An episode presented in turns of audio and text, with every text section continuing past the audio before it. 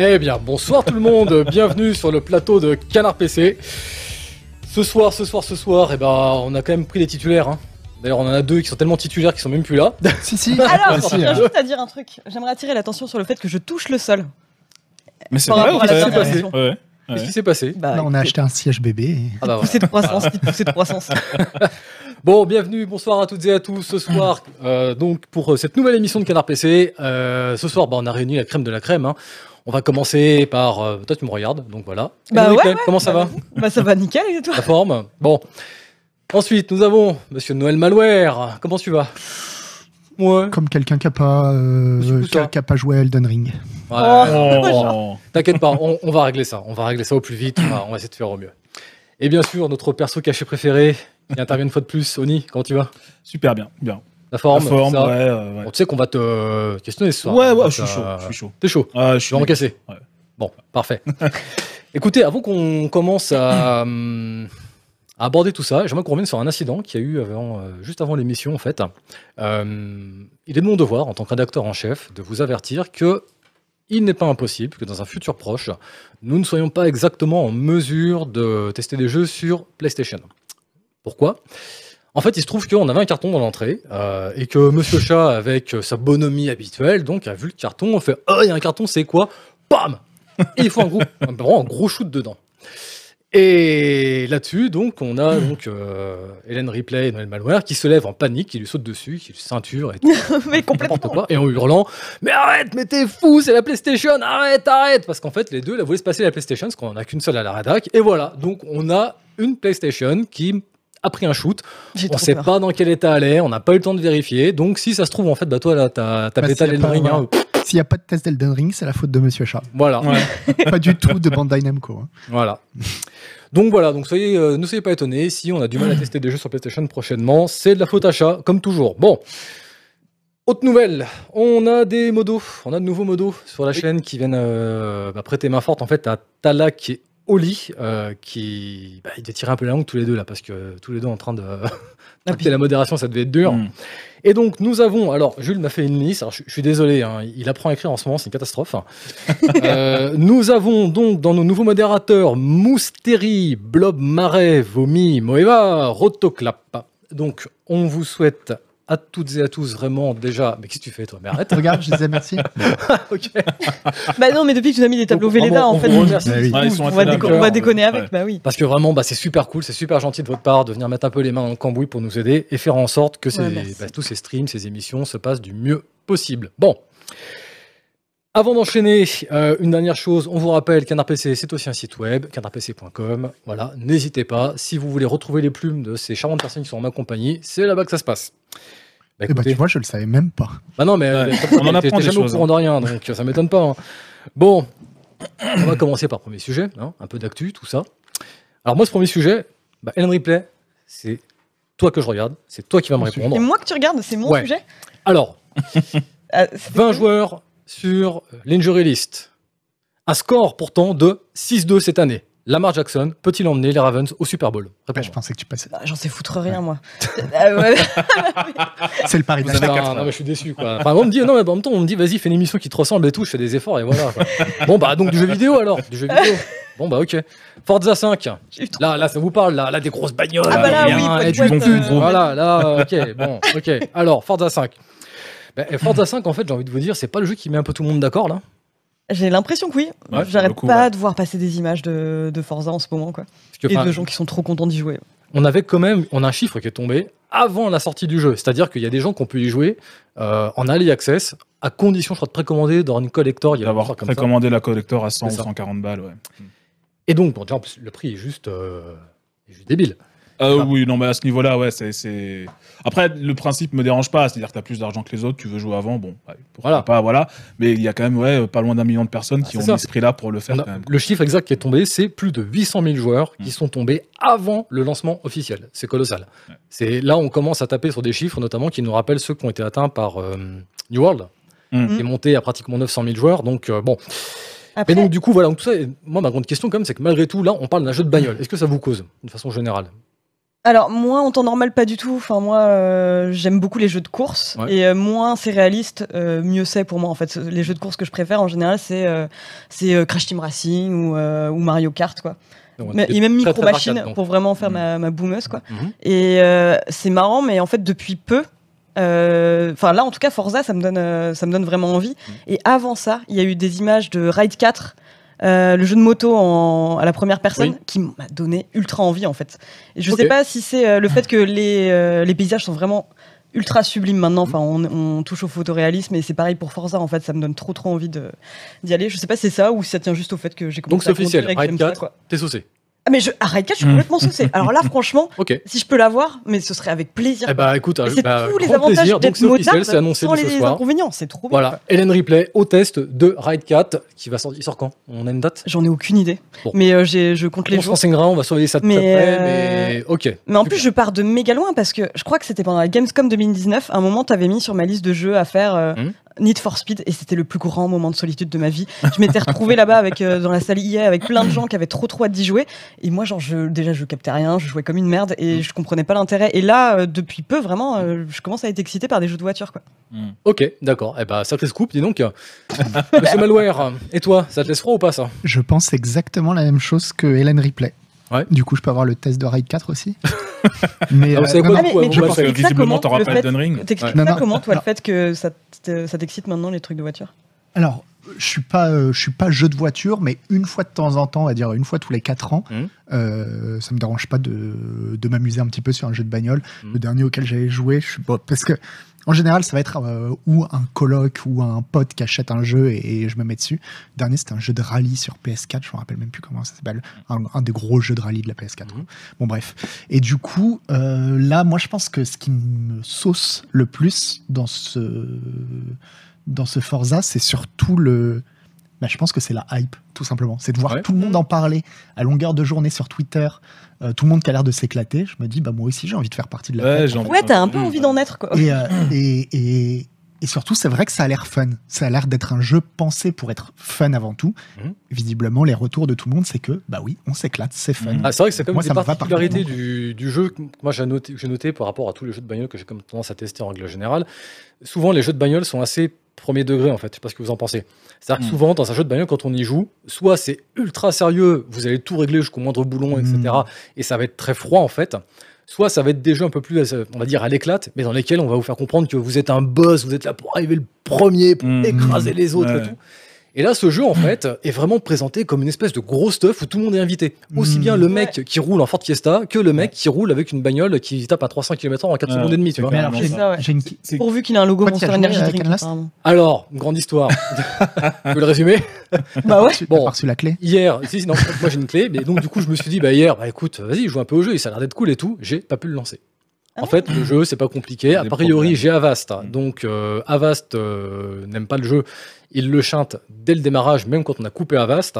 Il y a d'autres trucs. Enfin, j'ai passé hier, j'ai passé deux heures abominables à aller sur des Reddit, des machins, des trucs, à essayer de trouver des, des astuces et tout. Et euh, je fais partie de ces gens, en fait, qui répondent à tous les trades en disant, ouais, bah j'ai essayé tous les trucs, en fait, et le jeu ne se lance pas. Donc, Mm. euh, bah, à part attendre un Mm. patch, euh, voilà. Ça, c'est fou, ça arrive plus souvent, ces trucs-là, maintenant. hein, Oui. J'ai l'impression. Ouais, Ça parce que arrivait les- tout le temps à l'époque. Les, les jeux sont. Alors, ce que de ce que j'ai compris, parce que j'ai pas eu le temps de faire des recherches très poussées là-dessus, mais de ce que j'ai compris, c'est que vu que le jeu est entièrement connecté constamment, en fait, tu peux jouer euh, hors ligne, tu auras le même jeu, mais par, de, par défaut, le jeu te connecte pour que tu aies accès à toutes les maps et que tout le monde puisse jouer avec toi. Et visiblement, il a l'air de s'ouvrir des plages de port assez larges, genre toutes les plages de port. Mhm. Et ça a pas l'air de plaire aux antivirus qui se disent, ouh, mais c'est pas normal qu'il fasse ça. Normalement, un jeu pour Mhm. euh, se connecter en ligne, tu lui, tu lui files une dizaine de ports, ça lui suffit. Et lui, il a l'air de tous les vouloir d'un coup. C'est ce que j'ai cru voir dans les messages d'erreur que j'ai vu passer. Et euh, ouais, visiblement, il y a pas mal d'antivirus euh, qui, du coup, euh, strike le jeu en disant non, mais il y a un truc qui va pas avec et il faut le désactiver ou le désinstaller pour pouvoir jouer au jeu, ce qui est quand même pas normal. Quoi. Mais ça, te surprend, toi, euh, qui est un peu, on va dire, versé dans la technique, ça te surprend de voir des choses comme ça, en fait, voir des jeux qui sortent aujourd'hui, qui bouffent une quantité de porc absolument. Alors là, pour le coup, c'est pas normal. Enfin, ça, ça paraît pas normal, effectivement. Ouais. C'est rare de voir un jeu. Après, encore une fois, c'est ce que j'ai vu dans les messages d'erreur. J'ai pas eu le temps d'étudier le truc ni rien. Mais ouais, effectivement, j'ai reçu moi-même un message d'erreur quand le jeu a planté qui me dit Ouais, euh, il t'affiche, euh, alors il t'affiche pas l'IP de ta machine, mais il t'affiche la page de port ouverte. Et ça allait de 0 à 65 535, ce qui est bah, tous les ports de la machine. Et c'est pas normal, il est pas Ouais, censé faire ça. Mais donc, du coup, ouais, c'est peut-être aussi ce qui fait euh, flipper les antivirus. euh, voilà, mais bon. J'ai ouais, ouais. Vas-y, je t'en prie. Non, j'ai une question euh, pour euh, Nico, du coup, qui est le seul à y avoir joué en fait. Bah, faut croire. Euh, mais on peut poser des questions à Nico Bien sûr, mais il est là pour ça. il est là pour ça. En fait, il faut juste savoir, il prend 10 balles par question. J'espère que t'as un chéquier, un truc comme ça sur toi, parce que sinon ça va être du compliqué. coup, mais... bah, non, mais du coup, je peux pas en poser beaucoup, donc je vais bah, en, voilà. en poser une bien. seule. Ouais. Euh, là, il y a Hackbook qui a testé euh, Riders Republic. Mhm. Moi, j'avais vu déjà des gens jouer sur la bêta, qui est un jeu, euh, bon, qui est peut-être très bien, j'en sais rien, mais qui est insupportable Mhm. pour son euh, yo les jeunes, on s'éclate, Ouais. allez, on va rider, vous êtes Ouais. prêts pour la teuf. Et euh, est-ce que c'est pareil, euh, Forza Horizon?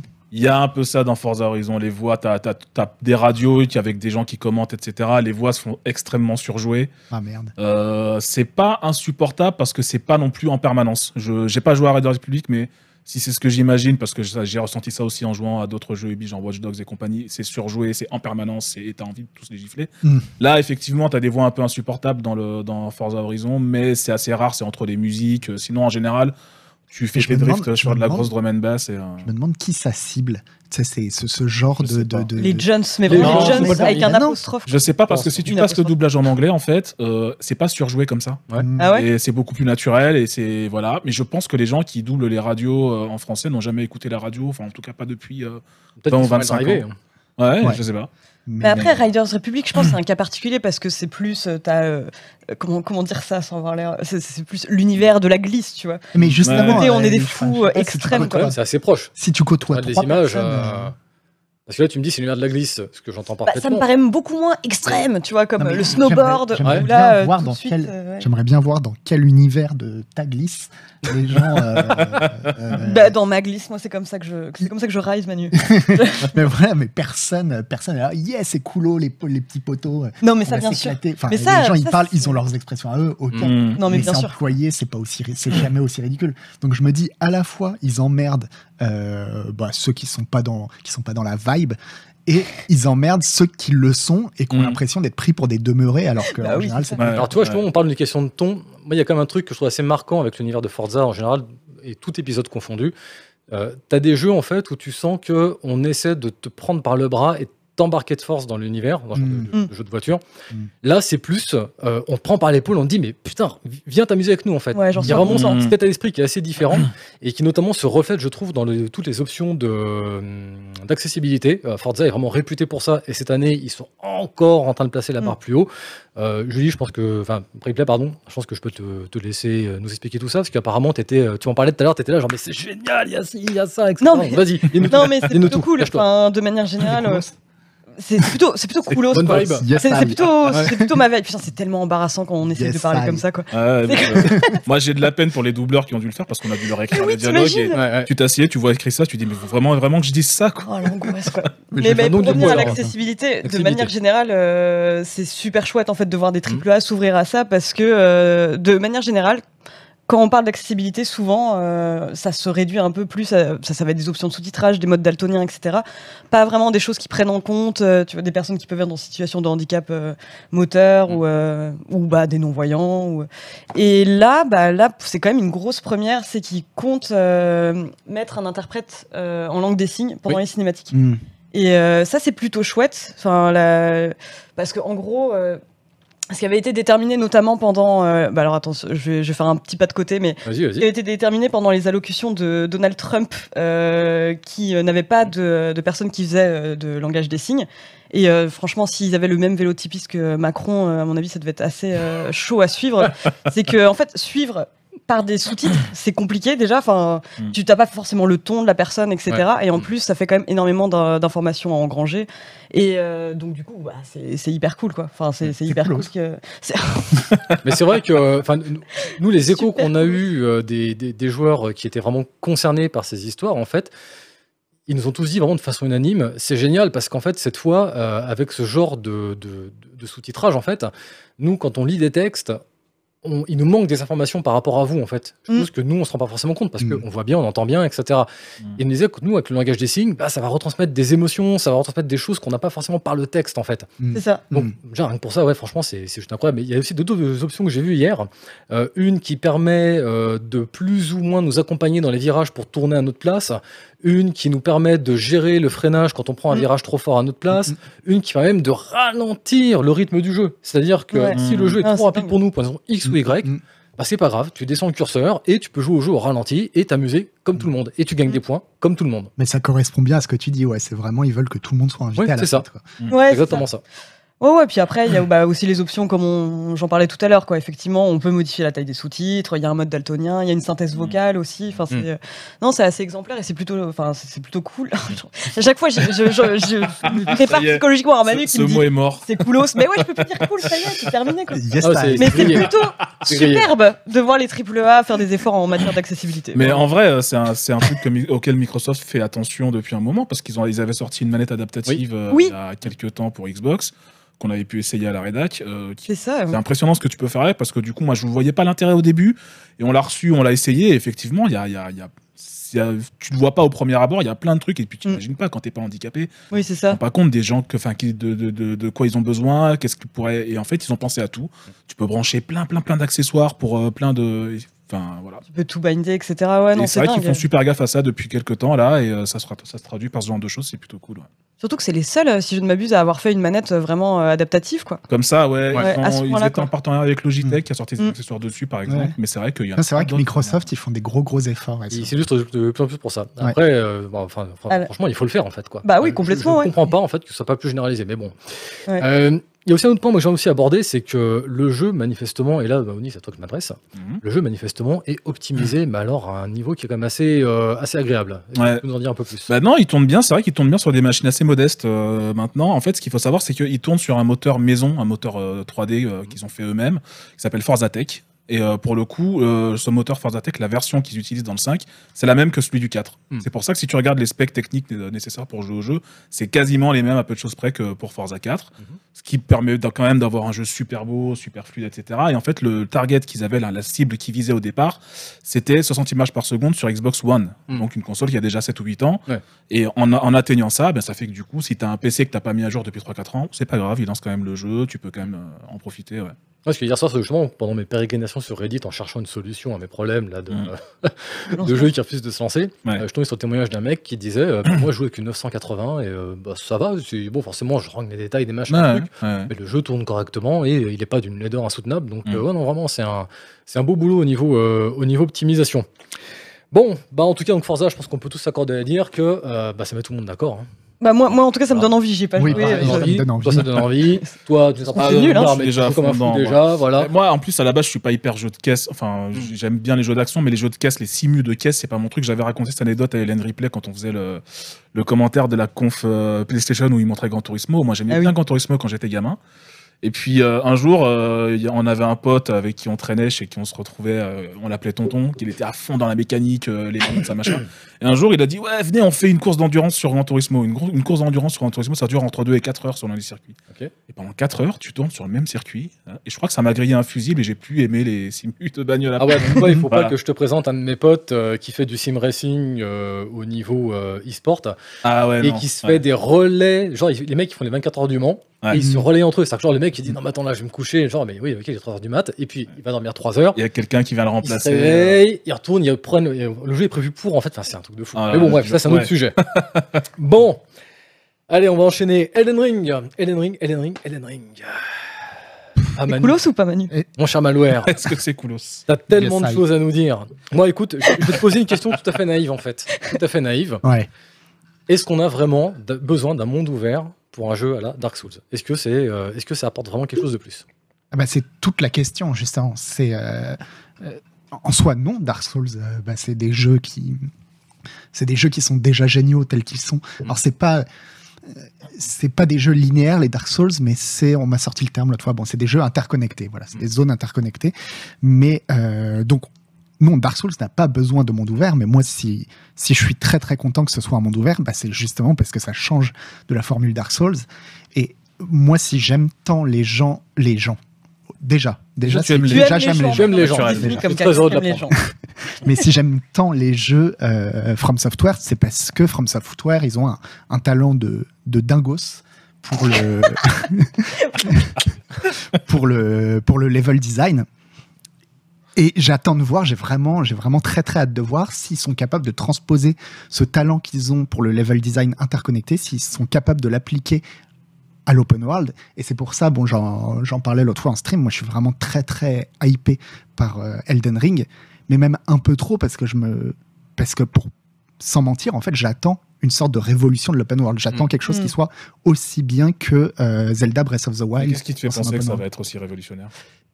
C'est parce que j'ai confiance dans le studio, en fait. C'est parce que je vois qu'ils sont tellement capables de comprendre ce que c'est qu'un level design intelligent sur leur jeu précédent Mm. que je me dis, ben voilà, s'il y a bien un studio qui peut prendre l'open world et se dire non, mais c'est pas pour faire la même chose qu'Ubisoft, c'est pas pour mettre des marqueurs, ou c'est pas pour faire la même chose que Rockstar, c'est-à-dire des, des mondes finalement très grands, mais, mais qui ont assez peu de liens avec l'histoire principale. Mm. Bah, c'est bien From Software. Eux, ils sont vraiment capables de- de- d'apporter leur pierre à l'édifice. Et c'est ça que j'attends, en fait. D'accord, mais alors, moi du coup, il y a un truc euh, qui m'intrigue un petit peu aussi dans cette histoire. Euh, on a quand même George R. R. Martin qui est, qui est manifestement au scénario. Mhm. La question que je enfin, me pose dans tout ça, ah, justement, voilà, Ouais. c'est la vraie question. C'est à quel point il l'est ou pas, et finalement à quel point c'est juste un instrument de hype. Ouais. Ou est-ce que c'est vraiment quelqu'un qui va nous sortir un scénario un peu plus bétonné que ce qu'on a l'habitude de voir dans un jeu vidéo? Euh, je pense que c'est avant tout de la hype, c'est-à-dire euh, là George Martin il a juste bossé sur l'univers et les personnages, bon c'est déjà beaucoup, hein, Mhm. mais euh, Sans qu'on connaisse, enfin, oui son voilà, implication précise, dire il a ça. bossé sur l'univers et les personnages, ça reste. c'est ça, Ouais, ça, Ça se ne trouve il voulait a, rien dire. ouais. Mm. si ça se trouve il a écrit il a trois prénoms. signé euh, voilà, Ouais, voilà, où il a écrit trois prénoms sur un bout de feuille, euh, et puis, et, et puis c'est parti, quoi. Mais, en fait, bon, perso, je m'en fous complètement, parce que, de toute façon, les jeux, moi j'adore l'écriture des jeux From Software, justement parce que euh, c'est des jeux qui sont avant tout des jeux, qui, qui te... Il n'y a pas de scène cinématique euh, en général, tu vois, ils vont pas te, ils vont pas te, te poser pendant des heures devant des scènes cinématiques, c'est avant tout du jeu. Et du coup, ils ont choisi à chaque fois de faire une narration qui est très, euh, très onirique. C'est-à-dire, tu comprends pas grand-chose. Il y a des personnages qui, euh, qui te parlent de trucs, tu comprends rien. Et c'est, mais en fait, j'aime bien ça. J'aime bien avancer dans les jeux From Software comme si j'étais dans un rêve. Quoi. Et du coup, le fait qu'il y ait George Martin, bon, en fait, moi, ça m'est un peu égal. Un truc dans le, dans le trailer, à un moment, on voit qu'il parle à un PNJ. Et il, fait, parle à, il parle à un bocal. mais à un moment donné, on le voit parler à un PNJ humain, et en fait, le, le PNJ, il, il bouge les lèvres pendant qu'il parle. Mhm. Ce qui est le cas dans tous les jeux vidéo, en général, quand un PNJ parle, il bouge les lèvres, mais ce qui n'est pas le cas, ce qui n'était pas le cas dans, dans les Dark Souls, en tout cas dans, dans Dark Souls 1, les PNJ ne, ne bougeaient pas les lèvres. Et je pense que c'était dû à une limitation technique, c'est-à-dire ils se sont pas fait chier à faire, à faire les lèvres. Mais en fait, moi, j'adorais ça. J'adorais ce côté encore plus onirique, tu vois, avec des types qui bougent pas les lèvres et pourtant ça parle. Et ça, ça, ça correspondait à cette ambiance hyper bizarre où tu sais jamais si t'es vraiment dans le rêve ou dans la réalité. Mm. Et, euh, et j'espère qu'ils vont que justement, en fait, moi, le- le- l'implication de George Martin, elle me ferait plutôt peur. J'aurais plutôt peur qu'ils se disent cette fois-ci, on essaye de raconter une histoire. Non, non, ne me racontez pas une histoire. Foutez-moi dans un univers si j'ai envie de connaître l'histoire, parce que par contre, il y a une histoire très très compliquée dans les Dark Souls, mais si tu veux la connaître, il faut faire l'effort par toi-même. Mm.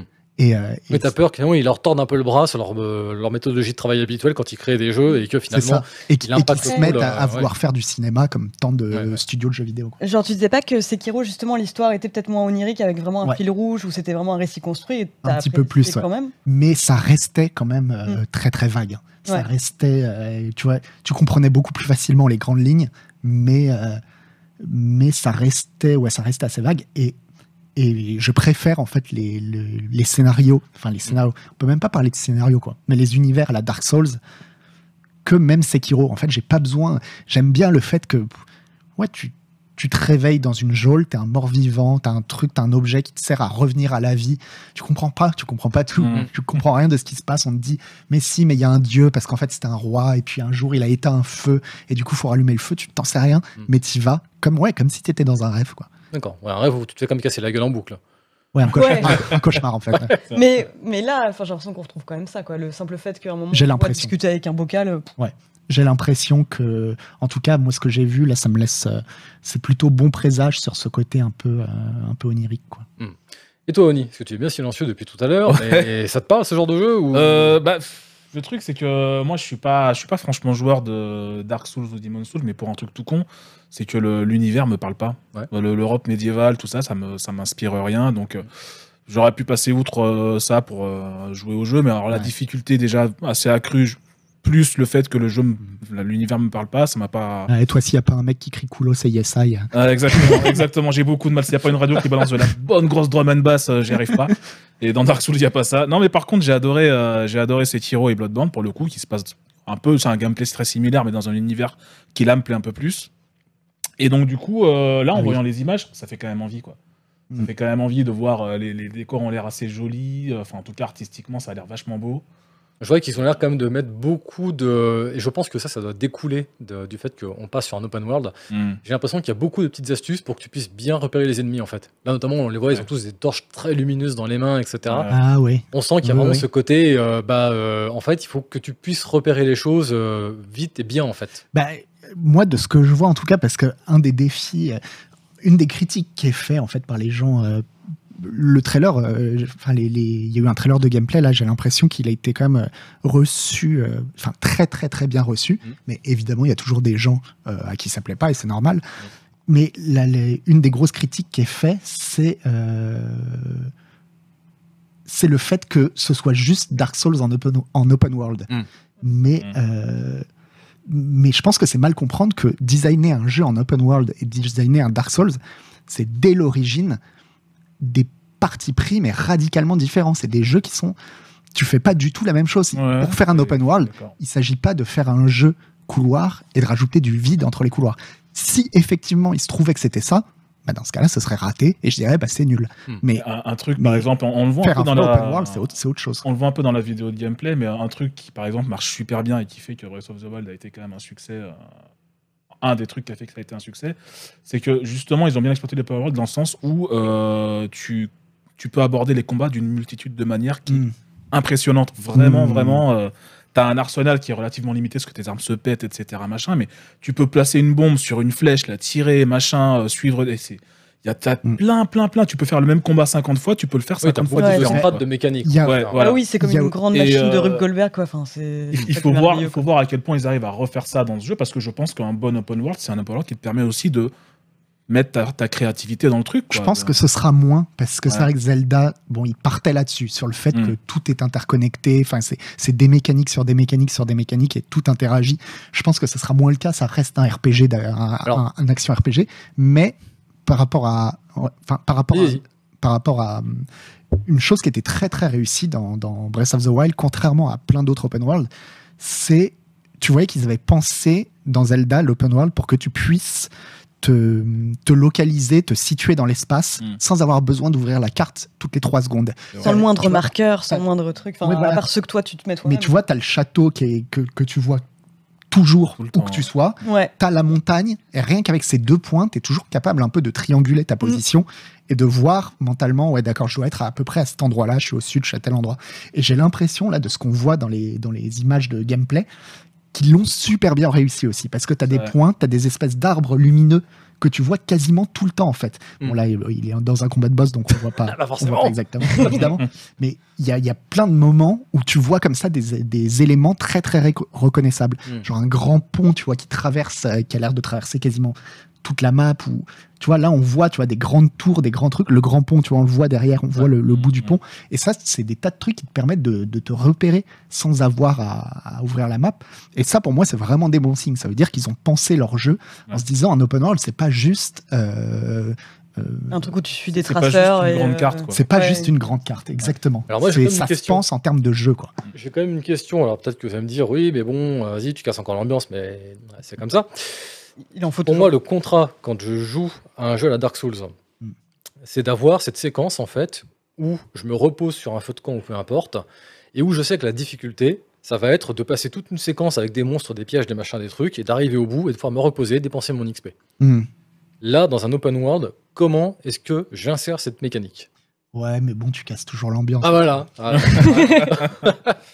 Euh, ben justement, c'est la question que je me pose et c'est pour ça que je suis vraiment curieux de voir. C'est vrai que From Software, moi, c'est un peu un studio auquel je fais un chèque en blanc. Mm. C'est-à-dire, ils ont été cap- tellement capables d'enchaîner des jeux qui sont de bonne qualité que là, il y a plein de choses, justement. Pour moi, c'est des énigmes. Je suis pas en train de dire que le jeu, il va forcément être bien. Ça se trouve, il sera complètement raté. Mais vu ce qu'ils ont été capables de faire avant, bah, je leur laisse un, un gros bénéfice du doute. Quoi. Mm. Et, et donc, euh, bah oui, justement, enfin, c'est pour ça que c'est pas Dark Souls 4, parce que des mécaniques ludiques, des boucles de gameplay qui fonctionnaient dans les Dark Souls ne peuvent pas fonctionner dans un, un open world. Mm. Il leur a fallu penser des boucles de, de, de gameplay différentes. Mm. Et c'est vraiment ça que j'ai hâte de voir. Alors, de façon générale, ils ont quand même, comme tu dis, pensé des boucles de gameplay différentes. Mais par contre, un truc auquel ils ont bien pensé aussi, c'est les éditions collector. les éditions collector, euh, on en a une à 190 euros et une autre à 260 balles. Alors, on va pas rentrer dans les détails. hein. Il y a de la figurine, il y a du casque pour se mettre sur la tête et puis euh, garantir qu'on sera célibataire jusqu'à la fin de ses jours. Enfin, voilà. un peu la totale. Mais moi, du coup, comme la question que je viens me poser là, c'est est-ce que les gamers finalement n'ont pas trop de fric? Replay. Bah, bah, la vache, je parle à quelqu'un qui a jamais acheté une édition collector de Ah, sa vie. du coup, Et pour qui c'est une énigme totale euh, bon, Déjà parce que c'est ultra cher. Euh, que j'avoue, j'ai pas, contrairement à Malware, je suis pas ultra fan de figurines. ah, ça, ah, ça balance là. Et Alors, on balance aussi. euh, ouais, non, franchement, euh, j'ai, pas cet esprit de, de, de collection en fait, quoi. Ouais. Et après, bon, bah, je peux tout à fait concevoir que c'est le cas pour certaines personnes, etc. Et après, bon, bah, elles mettent leur fric où elles veulent, quoi. J'ai pas grand chose de plus pertinent à dire là-dessus, quoi. Je vais tourner la question différemment. Est-ce qu'il y en a un parmi vous qui se sent de défendre une édition collector à 260 euros? Je précise que j'ai jamais acheté une seule figurine de ma vie. Non, mais au, cas où, au cas où il y a un malentendu. Quoi. Défendre, euh, défendre un collector, j'irai quand même pas jusque-là, mais. euh, En tout cas, défendre son existence et le fait que ça se vende. Bon. Ouais, pourquoi pas. Que ça se Après, vende, Attends pourquoi mais, pas, attends, mais le mec qui nous dit ça, c'est le mec qui passe ses week-ends à peindre des petites figurines Oui, euh, vrai, d'ailleurs. avec des orques et des dragons et des trucs. Oui, mais parce que derrière, j'ai. Des trucs en plomb qui, qui, qui coûtent le prix d'un lingot d'or. Quoi. Ça s'insère dans une mécanique ludique en fait. Ouais, C'est-à-dire, Oui, euh, bah oui, oui, Si, il y a de la si j'ai pas cette figurine que j'ai assemblée et peinte, Oui, oui, oui. si j'ai pas cette que j'ai assemblée et peinte, je ne peux pas jouer au jeu. Là, en fait, j'achète, je, je claque 260 balles et j'ai un casque. Ouais, mais on, on en revient à moi, ce que je disais pour, euh, pour Forza 5, euh, c'est qu'avec les gens qui achetaient, qui payaient plus cher pour jouer plus tôt, Mhm. t'as plus d'argent que les autres, euh, t'es fan de la, de la saga ou de la licence ou du développeur ou de qui que ce soit, euh, ouais, bon, bah tu prends, t'achètes ton casque à 200 balles. euh. Mhm. Je le ferai pas, parce que je trouve effectivement que c'est un peu de l'argent jeté par les fenêtres, mais si t'aimes l'objet, si Bah t'aimes ouais. le truc... euh, Ouais, moi je, je connais des gens qui ont des figurines. Non, Des gens. Ouais, Des gens. euh, des gens, ouais. Et euh, bon, bah voilà, c'est leur délire. C'est pas non plus. Je trouve pas non plus que ce soit. Enfin, Ouais, laissez les Après, je trouve ça toujours plus, je trouve ça toujours moins con. Enfin, moi, ça m'apparaît comme moins con Mhm. que. euh, bah, je pensais à Life is Strange True Color, c'est le premier exemple qui me vient en tête, mais je crois que si tu as un- une édition, enfin, ou en tout cas un pack de luxe, Mhm. ou si tu mets, je sais pas moi, 10 à 20 balles de plus, t'as des tenues en plus dans le jeu. Et ça, pour le coup, j'ai jamais compris. Enfin, euh, Ah ouais. c'est- Moi, moi c'est vrai que c'est- des trucs, ça m'est arrivé euh, d'acheter des skins, ça m'est arrivé. Euh, Ah, mais c'est plus. Non, mais ça, c'est plus dans le. Pas tant pour le Ouais. look que j'ai dans le jeu, parce que ça, j'en ai rien à faire, mais euh, c'est plus dans une optique de soutenir euh, le dev, quoi. Mmh. J'en ai- avais. Non, mais c'est vrai, Ah oui, c'est j'en avais parlé un petit peu, et. Les skins étaient moches, enfin, je m'en fiche, en fait, je m'étais juste dit, bon, c'est une manière de soutenir, quoi. Mmh. Et euh, quand c'est des, des petits indés. Alors après, ouais, quand c'est édition collector pour des gros, euh, des gros éditeurs, euh, ouais, je- Non, mais c'est vrai On que pas par contre, après, là, dans le cas précis, là, bon, c'est loin du sujet, mais dans le cas précis du DLC, euh, on peut imaginer effectivement qu'il y a une espèce de forme de militantisme dans le sens où on se dit j'aime ce jeu, j'ai Mm. envie qu'il y ait de nouveaux patchs, que le jeu soit développé, qui perdure, pourquoi même qu'il y ait une suite plus tard. Ouais. Donc je vais envoyer un signal fort aux développeurs et les soutenir. Bah, Ouais. euh, je leur Ouais. donne de l'argent, en fait, ni plus ni moins. comme les gens qui Mhm. nous achètent des mugs. Exactement. Non, non, mais après, faut pas. Enfin, il y a des gens aussi qui aiment vraiment les figurines, quoi. Non, mais, Euh, non, Non, mais oui, non, mais il y, a- il y a des collectionneurs. il y Bah a oui, des- il y a des Ouais, gens- ouais, il y a des gens- au hasard, comme ça, des gens. Mais Moi, je c'est- connais quelqu'un très bien, vous voyez, bon, bah, il aime les figurines. Non, mais- Bon, bah, Non, mais, Mais- je peux raconter ou pas d'où ça vient cette histoire Parce qu'en gros, il y a rien de pire qu'une private joke, donc je vais expliciter. Mais Oh putain, les dossiers. Mais C'est c'est une horreur ce soir, c'est une hécatombe, c'est un mal de sang. sur notre messagerie interne, euh, enfin donc euh, où on, on parle entre membres pas de la ça rédaction, euh, à un moment, euh, t'as euh, quelqu'un qui poste euh, une figurine Twitter d'Eris dans Final Fantasy VII. Oui. Et là, D'accord, ça y est, ça me revient. Et là, Manu veut faire une blague, bien sûr, en pensant que tout le monde le connaît par cœur, en disant Ah bah ouais, bah cotisez-vous pour mon anif, c'est bientôt. Et tout le monde l'a pris hyper au sérieux. Ouais, voilà. Genre, Manu, euh, c'est une intervention, arrête tout de suite, va pas t'acheter une figurine Eris. de- Et c'était une blague, évidemment, que je voulais pas la figurine d'Aeris, Ouais. quoi. Mais Du coup, ils Du vont coup, voilà, maintenant, Manu le truc sera- sur Amazon et tout, c'est un bordel. Euh, Alors qu'on connaît tous la sera- phase de tu dis le truc et puis si ça passe. Non, mais c'était une blague. Euh, oui. Vous me connaissez C'est maintenant. Tu seras éternellement il le mec qui aime les Oh non, mais oh, enfin, vous avez mis de l'argent dedans, c'est c'est dommage. Non, mais, non, mais c'est Sebum qui m'a dit T'es sérieux, Manu? Et là, je me Il suis n'y avait dit- pas que c'est mais on- Non, mais j'étais vexé, mais j'étais vraiment Non, mais il y a un amalgame euh, weeb et euh, personne qui aime les figurines, c'est clair. Non, mais. C'est vrai, je suis Ouais. d'accord. Il n'y a pas de honte. Il n'y a pas de honte. Mais euh, tu fais ce que Mais tu veux de ton argent, non, mais- Manu. Non, mais parce que parmi les gens qui nous regardent, il y a sûrement des gens euh, qui aiment bien les figurines. Bah oui, Ils y a pas de Je connais des gens, je connais Bah des non, gens qui ont, des, en qui ont des vitrines avec des figurines chez eux. Franchement, c'est pas non plus euh, le truc le plus honteux de la terre, quoi. Vraiment, euh, Non, c'est ça me, je sais pas. Enfin, moi, ça me, je trouve pas ça. euh, Ouais, je trouve pas ça si honteux, quoi. C'est comme, c'est comme les grandes bibliothèques de manga. Bon, voilà, tu vois, ça te pose une personne. Mhm. Voilà, tu dis, ah, d'accord, tu es ce, ce- ce type de personne, Je te catalogue. mais je te catalogue, affreux, je te affreux. catalogue, mais je te respecte. C'est Voilà. affreux. C'est voilà. Bah après, c'est Donc là, on a plus con, les 50% figurines. du chat là, qui vient de quitter en disant bon, bon, c'est Mais bon, non, pas. non, les figurines, c'est pas plus con que j'en sais rien. Moi, je collectionne. euh, Enfin, non, je, je collectionne rien de chelou, mais tu vois, les gens qui collectionnent les assiettes commémoratives. Ouais, Enfin, voilà, c'est une collection comme Non, moi je collectionne rien, mais c'est vrai que des figurines, j'en ai. Oui, voilà. ouais, Euh, ouais. ouais, Ce qui est pareil. atroce, c'est que j'ai l'impression de nous avoir poussé du haut de l'arbre et d'avoir tous avec les genre, Mais pour le coup, j'ai même, j'ai même une fois acheté un collector, le seul collector. Oh. Non, c'est peut-être pas Ah bah le seul tiens. que j'ai acheté de ma vie. Mais Le- tu vois qu'en creusant un peu, hein, Le Ouais. seul collector Ouais, que je me rappelle ouais. avoir acheté, c'était le Skyrim qui avait la statue de dragon, Ouais. euh, machin, parce qu'il était en promo à 30 balles sur Amazon. Il est déstocké. Mhm. Donc du coup, je vais à 30 balles. euh, tout le monde, tout le monde a Ah. toujours des bonnes excuses. hein, C'est pour Écoute, soutenir les développeurs. Ouais. il est Ah, en Skyrim, promo à 30 Non. balles. J'ai dû l'acheter les. 45 fois. C'est pas pour soutenir Ah oui, des c'est balèze toi quand même. hein. Ouais, bah, j'ai pas fait exprès. Enfin, si, mais. 5 fois, merde. Deux fois, je veux bien, Non, mais cinq parce fois. qu'il y avait toujours. Tu, tu voulais la statue, fallait acheter Skyrim avec. Tu voulais euh, la, la collection avec euh, les deux Mhm. premiers jeux qui sont nulle part, fallait acheter Skyrim avec. Ah, Au bout d'un moment, tu te retrouves avec Skyrim quatre fois, tu te dis, bon, bah. Ah bah, ah bah, vraiment, c'est pas de chance. hein. Voilà. Non, mais ceci dit, je te comprends un peu parce que moi, j'ai acheté Morrowind euh, deux fois. Ouais. Parce qu'en fait, la version de base et la version collector n'avaient pas les mêmes goodies à l'intérieur. Hmm. Et comme j'étais un putain de pigeon, bah, Ah bah la version de base. ah, on y arrive. Et genre six mois après, j'ai vu la version collector avec une petite figurine en plomb dedans, comme les Warhammer, etc., là, qui était Mm. genre déstockée complètement, genre à 5 balles et tout. J'ai fait bon, bah, allez, crac, je l'ai ramené aussi. Mais en fait, finalement, il y a un pattern avec les Last Scroll. Hein. On te pousse à racheter plusieurs fois. Et oui, Ah, oui, mais, oui. Enfin, moi, j'ai acheté GTA 5, j'ai- je sais plus si c'est trois ou Mais quatre fois que je l'ai acheté. On peut faire lever la main dans le chat si vous avez tous Skyrim au moins deux fois pour des conneries comme ça. Ah, mais Non, j'ai- suis sûr non, non, mais oui. Attends, Mais moi, je voilà. l'ai- moi, je l'ai sur Switch. Lance un sur vote, euh, s'il te plaît. Lance un vote et demande aux gens avez-vous acheté Non. plusieurs fois plein. Plutôt, euh, combien de Skyrim? Fois Skyrim, je Combien de fois avez-vous fois. acheté Et Oui, donne-nous le pourcentage. Je veux un chiffre. Large. Ah, tu vois, je suis pas tout seul. Hein. Ouais, ouais. Trois fois, effectivement, moi aussi, Ouais, je mais l'ai je sûrement trois fois, en fait. Ouais, ouais. Ça a l'air assez fou. Mais c'est vrai que bon bah donc du coup voilà. Mais enfin moi ce qui m'a surtout surpris en fait, c'est pas tant le fait qu'une collector existe qui m'a surpris avec euh, Elden Ring. Ce qui m'a surpris c'est vraiment de me dire putain. Moi pour moi dans, dans ma tête, alors peut-être que je suis un vieux con, hein, vous allez me dire, mais pour moi une collector c'est 90 balles en gros quoi. Hmm. Là 260 balles, je me suis dit mais Ouais. attends là que qu'est-ce qu'on me vend ça, a augmenté à cause aussi du fait que à peu près tout le monde sort des éditions, donc le jeu de base à 60 balles, puis une édition avec les DLC euh, compris qui coûte 90, et puis une édition légendaire à 120. Hmm. Forcément, si tu fais un collector avec une figurine, il faut au moins qu'il coûte 200 balles parce que sinon. Mm. euh, Hélène Ripley, tu vas peut-être pouvoir, euh, puisqu'on est dans. euh, on est complètement hors sujet. Là, on a pris mon Oui. peur, On l'a déchiré en deux, mais c'est pas grave parce que j'aime ça, vous êtes investi dans votre sujet et ça me plaît beaucoup. On parlait de quoi déjà? Euh, Euh, il me Elden semble, tu vas peut-être me corriger si j'ai une bêtise, qu'il y a eu à l'époque une collector, je crois que c'était Resident Evil, mais je suis pas sûr, ou c'était Dark Souls, euh, Dark euh, Dra- Dragon Age, où Ouais. il y avait une collector, mais sans le jeu en fait. Ça, Oh, on a ça on chose. ouvrait le coffret et dedans il y avait un emplacement pour mettre le DVD du jeu alors, qui n'était pas fourni avec.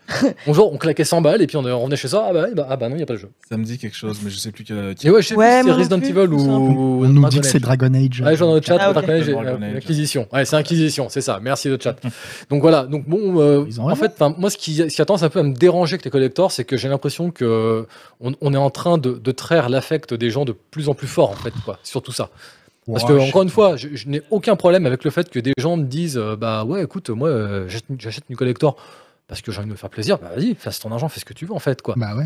Mais de me dire qu'on est passé d'une époque où on avait des collectors à 90 balles à aujourd'hui des collectors qui bientôt vont taper à 300 balles. Ouais, ça commence. Merde, il y a, pas un truc à en train de pourrir dans un coin là en fait. Peut-être qu'on, c'est peut-être temps qu'on commence un peu à s'interroger sur les pratiques de, de l'industrie en fait. Bon, je sais pas. Moi, ça me. Enfin. Voilà, Ouais, ils après, vendent on un produit, les gens l'achètent. bon, euh, mais- oui, aussi, voilà. Oui. aussi, Mm. oui, exactement. C'est pas, c'est pas un produit. euh, en plus, sur ces versions collector, moi, je me suis jamais senti un peu obligé d'acheter. Tu vois, dans le sens où il y aurait un truc de gamme. Enfin, tu vois, où dans le jeu, ça servirait à quelque chose, où j'aurais l'impression d'avoir une version au rabais si je l'achète pas. Ça a jamais été ça, Ah, quoi. C'est toujours des plus, Il trucs. faut le porter. Hein. Ouais. Oh la vache. Ouais, ouais. Ouais. Non, ça, ça sans déconner, je pense que tu portes ça en soirée, tu repars avec 3-4-0-6 dans la poche. Bah, ça dépend la soirée, en fait. Bah, ça dépend de la soirée, ça dépend de la thématique. Ouais. Bon, Ou Hellfest, à mon avis. ça, ça y est, allez.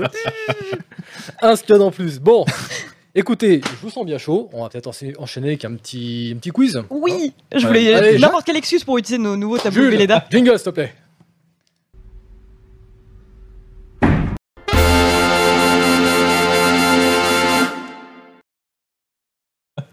Allez, de retour sur le plateau de Canard PC l'émission. Vous commencez à connaître un peu la règle. Euh, nous allons vous montrer une palette de couleurs. Donc, Oui. vous allez avoir plusieurs couleurs qui vont apparaître sur votre écran, sachant que plus une couleur va être présente sur votre écran, plus Oui. elle va être présente sur le Ah oui. personnage que cette palette de couleurs est censée représenter. Et donc, nous allons à chaque fois. je- J'en ai perdu ma liste. Qu'est-ce que j'ai fait? Vous me perturbez. Vous me perturbez. Bah, je sais, quand on nique ton conducteur comme ça. Moi, on Voilà. peut continuer comme ça de regarder le, le trailer d'Elden Ring. Et donc, à chaque fois, on va vous présenter une palette de couleurs. Vous aurez quatre réponses possibles. Il faudra deviner à quel personnage appartient la palette de couleurs. Ça va, c'est clair? C'est très clair. N'oubliez pas, ceux qui nous regardent, vous avez le quiz kit. N'oubliez pas, rentrez bien votre pseudo. On a encore trop souvent des gens qui jouent sans mettre leur pseudo. Nous, ça nous emmerde parce qu'à chaque fois, on a une forte fiesta qu'on essaie de faire gagner depuis six mois. On n'y arrive pas parce qu'à chaque fois, personne ne la gagne parce qu'on n'a pas le nom du gagnant. Donc c'est un peu dommage. Ouais. Bon, Jules, première image, s'il te plaît. La palette de couleurs qui va suivre, est-ce qu'elle appartient à Ciri dans The Witcher 3, à Kratos dans God of War, à Ezio Auditore dans Assassin's Creed 2 ou Amaterasu dans Okami? Je C'est répète, super dur. Ouais, Kratos, c'est dur. Ezio, Amaterasu.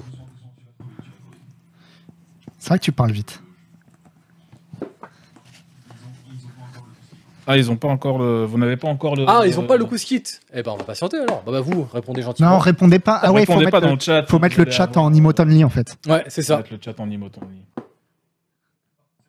Ah, voilà. Donc ça y est, on a le quiz kit qui vient d'apparaître, donc vous pouvez répondre. Donc effectivement, je vois le quiz kit. Donc, est-ce que c'est les couleurs de Ciri dans The Witcher 3, Kratos dans God of War, Ezio Auditore dans Assassin's Creed 2 ou Amaterasu dans Okami? Il vous reste 15 secondes. Et moi, bien sûr, de mon côté, je vais faire un plaisir de compter vos points. Ah oui Bien voir qui va sur le milieu ce soir. Ça va être un pur kiff. Donc, nous avons par ici Hélène, nous avons Noël, tac, et nous avons Oni. Et donc, la réponse, bien sûr, Jules, tu peux nous la faire apparaître à l'écran, c'est Ezio Auditore. Mais sérieux tu- Bravo. Et nous avons un point pour Oni, un point pour Noël. Et Hélène, qu'est-ce qui s'est passé? Bah, je sais pas. J'étais tellement pas sûre de moi que j'ai mis un, C'est j'ai le mis un point d'interrogation. Bah, Je sais pas. Du coup, j'ai fait un dessin en espérant inspirer. Que Kratos n'a pas, un peu de compassion. blanc comme ça sur lui. Je crois qu'à la limite, il a une sais blanche sur le corps. Mais. J'en sais rien. Ah, c'est dommage, c'est dommage. Ouais. Je suis déçu. Donc, Oh. une experte comme toi, vraiment. Oh, oh, Non, mais pour le petit dessin que Ah j'ai fait, tu pourrais me mettre un point. Bon. Allez, on va enchaîner. Deuxième question. Quand vous voulez en régie, faites-moi apparaître. Donc, ces couleurs, est-ce que c'est Viper dans Valorant, Sam Fisher dans Splinter Cell Blacklist, Sonya Blade dans Mortal Kombat 11, Snake dans Metal Gear Solid 5 Je répète, Viper, Sam Fisher, Ah non, c'est chaud. Sonya Blade, Ouais, c'est chaud. Là, Snake. c'est vraiment chaud. En vrai. Il vous reste 15 En plus, j'ai un effet, euh, un effet Mandela, tu sais. Où, euh, Hmm. En fait, je revois chaque personnage avec Ah oui. ces Oui, couleurs-là, avec tu vois. Alors Tu pas du tout. associes euh, par instinct les couleurs à chaque Mm. personnage. Bon bah super. Bon bah du coup, je tente. Et Jules, quand tu veux, tu peux envoyer la réponse. Et c'était naturellement Sam Fisher. Bah, je pensais que Ah bah, c'était un eh ouais. Eh, Et alors, que- Viper, Viper, Sam Fisher, Oni. Et ben Oni prend la tête avec deux points. Bah. Eh, mais le vert, il est, il est trop clair là, non Ouais. T'as Ouais. utilisé- Tu as Eh mal ouais. utilisé l'outil pipette. Ouais, pourtant, Ouais. j'ai utilisé l'outil pipette de Photoshop. Ouf. Eh ouais. Moi, moi. Mais ceci dit, par contre, vu que c'est souvent des, des JPEG avec des bouts d'artefacts et des machins Ouais. comme ça dedans, bon, je suis obligé de rejauger parce qu'en fait, une fois que ça apparaît en grand, en aplat de couleur, ça ressort pas de la même manière que quand il y a des nuances dans la couleur aux alentours. Ouais. Parce que toi, c'est compliqué, ça phénomène avec le cerveau et tout. Enfin, je vous expliquerai, on fera, on fera un coup plus tard. bon, alors j'arrive pas à voir les scores d'ici, ils sont en minuscules. Donc si l'un de vous voit des noms, des pseudos, des trucs, moi ça Ah. m'intéresse. Voilà, la on y dernière fois que pète j'ai fait yeux. ça, j'ai écorché le nom des gagnants. euh, Vas-y, Octopus, on y je va. sais- Non, mais j'ai du mal à lire aussi. hein. En deuxième, c'est incontestante. Anglevore, Ok, c'est, euh, Anglevore, Angevore, Ange vert. Angevore, Angevert. Ange vert. Vert. On va dire ange vert. Allez. Ouais. On a un contestante encore et. Euh, Ah. Al- Algent. Algent. Algent. C'est dommage, ces contestantes là, parce qu'à chaque fois, on peut pas vous. Mais je pense que ça- se doit. Le, Non, non, le la- bon la moment pluie- aussi à. Ouais, la- des fois, c'est l'appli Parfois, ça met du temps, ouais. Parfois, tu le mets et t'es contestante pendant 2-3 questions avant que C'est ça. connaisse. Bon, allez. Troisième question, Jules. Envoie-nous l'image. Ces couleurs. Quatre couleurs. Est-ce qu'il s'agit de Dr. Eggman dans Team Sonic Racing, Diablo dans Diablo 3, Duke dans Duke Nukem 3D, Bison dans Street Fighter 5 Ah. Je répète, Dr. Egg- Eggman, Diablo, Duke, Bison. C'est Il dur. reste 15 secondes. Ouais, c'est dur. Moi, je, Moi, je trouve ça trop dur. moi, j'emploie une nouvelle stratégie qui consiste à toujours mettre la quatrième réponse et à un moment, ça va passer, non? Tôt ou tard, ce sera la quatrième. la réponse D. C'est ça. 5 secondes. Non, 2, pardon. Pff. Je sais plus lire, c'est normal, c'est normal. Alors, nous avons Dr. Eggman ici, là, et... mais qu'est-ce que vous foutez là? Ah, Bison, ah, quand même, quand même. Bah, voilà. Bah, c'est Il y en avait. Évidemment, bah, Il tu super sûr. seul qui ne devait pas échouer au Nice, c'était toi, et je suis très content J'ai eu voir chaud. que tu l'as T'es trouvé. super chaud sur Parce ce que là, sans déconner, un amateur de jeux de baston comme toi qui reconnaissait pas Monsieur Bison, là, là, Ouais, j'avoue, là. ouais. on peut le dire, sortez la honte. Ah, complètement, Mais complètement. attends, Genre, il est où le jaune Ouais. Il est où le jaune Ah, sur la l'insigne, casquette. Ouais, La casquette, et là, tu Euh, vois pas, tu vois pas parce que c'est Ouais. pas le kit. Sur la ceinture, il a une grosse boucle avec un Oui, c'est vrai qu'il a une boucle d'or. Eh ouais, Comme par hasard. Comme Eh par ouais. hasard. eh ouais. Mhm. Allez, Jules, next, s'il te plaît. Les couleurs qui suivent. Alors, on me dit en régie que hop, hop, hop, hop, hop, Vert, euh, Ange Vert fait une remontée au milieu des contestantes euh, et se retrouve deuxième. Allez, c'est parti. Les couleurs qu'on a ici. Est-ce qu'il s'agit de Megaman dans Megaman X, Sonic dans Sonic 3, Carapuce dans Pokémon Bleu, Phoenix Wright dans Phoenix Wright S Eternity Je répète, Oh. Megaman, Sonic, Carapuce, Phoenix Wright. Il vous reste 12, 11, 10, 9, 8. Vite, j'arrive pas. Ah, je sais plus écrire, je sais plus. Bon, j'ai arrêté ma stratégie, ça marchait On pas. montre pas, on montre pas tant que c'est pas fini. Ah, pardon. C'est comme ça qu'on perd des points. Alors la réponse, la régie. Et ouais, Yes Megaman dans Megaman X. Et nous Et avons bim Hélène, un point. Et ouais, Là, qui a vaut pour Phoenix 4. Wright. Oh, Phoenix Wright, les gars. je, je voyais les pas gars, où était le rouge, j'avais oublié qu'il avait un. Le, le- Bah ouais. le- le Ouais, rouge, il a un talisman sur la tête aussi. Qui... Ouais, ouais, j'avais oublié ça. Pas, Eh ouais. pas ton meilleur quiz. hein. Eh ouais, eh ouais. Écoutez, pour l'instant, c'est assez décevant, hein, parce que Hélène, un point, Noël, un point, Oni, trois points par contre. Hein. Ouais, non, non, oui. le bon élève de cette, de cette Mm. cuvée, dis donc. Le talent. Régie, peut-on avoir l'ultime et dernière Ok, c'est mon moment. question Allez, je vais me refaire. Moi aussi, je, je vais me refaire. Et celle-là compte double. On sera Je toujours deuxième. le dis pour vous. Ah, compte double Ok. Ah, bah c'est de l'arnaque. Est-ce que c'est Sackboy de Little Big Planet, Donkey Kong de Mario Kart Tour, Goomba de Super Mario Bros, Lara Croft de Tomb Raider Legend? Bon, allez. Mais. Sur un malentendu, ça peut marcher. Je répète, Sackboy, Donkey Kong, Oh. Goomba, Lara Croft, et sur le plateau, ça comptera pour deux points. Donc il y a moyen d'aller égaliser avec, euh, avec Oni. Faut qu'il se plante. Ça, ça pue la question piège, ça. Ouais. Ah, Allez, peut-on avoir la peut-être réponse que- en régie Oui Donkey Kong Yes, I. Ah, le bâtard Yes, I. Eh ben voilà, eh ben Ah, voilà. Ouais, Donc, bon, au moins, c'est Ah, moins humiliant dommage. pour nous. C'est dommage, mais ça évite la honte. Ouais. Ça évite la honte, puisque là, on finit avec Hélène à 3 points, Noël à 3 points et Oni 5 points, dis donc. La Respect. sans. Ouais. Respect. Presque, hein, ouais. C'est fou ça quand même. hein. Il y a un truc chez toi, tu, tu discernes les couleurs différemment des autres. euh, Je, je, je vois toutes les couleurs. Ouais, Ouais. Que vous voyez pas aussi. Même la même couleur, la vois. La couleur tombée du ciel. Incroyable. Voilà. Je la vois très bien. Est-ce qu'on peut avoir le nom du gagnant, s'il vous plaît? Ange vert. Ange Vert. Ange Vert. Voilà, Ouh, bravo, Ange Vert. Écoute, Mes On félicitations. part avec une forte fiesta quand Ouais, même. J'espère que t'aimes les forces Fiesta, du coup. complètement et bah on trinque à ton honneur. Alors je vous rappelle, puisqu'on est là, hein, cette tasse magnifique. Je, je fais mon, mon père Belmar, j'ai le droit. hein, Ouais. voilà. Qui vit très bien les passages répétés au lave-vaisselle, c'est Oui. ce qu'on m'a dit. Non, franchement, cette tasse, on l'a ajoutée sur, le, sur la boutique il n'y a pas très longtemps. Euh, si vraiment vous cherchez une tasse indestructible, allez-y, allez-y, elle est incassable. Alors par contre, il y a- il y, a un défaut, ça on n'y peut rien. Euh, en fait, elle est en fer. Donc vous la mettez au micro-ondes, elle vous explose à la gueule. on peut pas tout avoir, hein. mais voilà, on a demandé une tasse indestructible, on a une tasse indestructible, donc n'hésitez pas, jetez un œil sur la boutique. il y a des gens dans le chat qui suggèrent qu'on devrait la vendre 260 euros. Bah putain, c'est pas tout. ça. Bah ouais. hein. Putain, Jules, appelle Yvan s'il te plaît là. On a un truc à lui demander là. J'aimerais l'avoir en direct. La faire gagner en, NFT.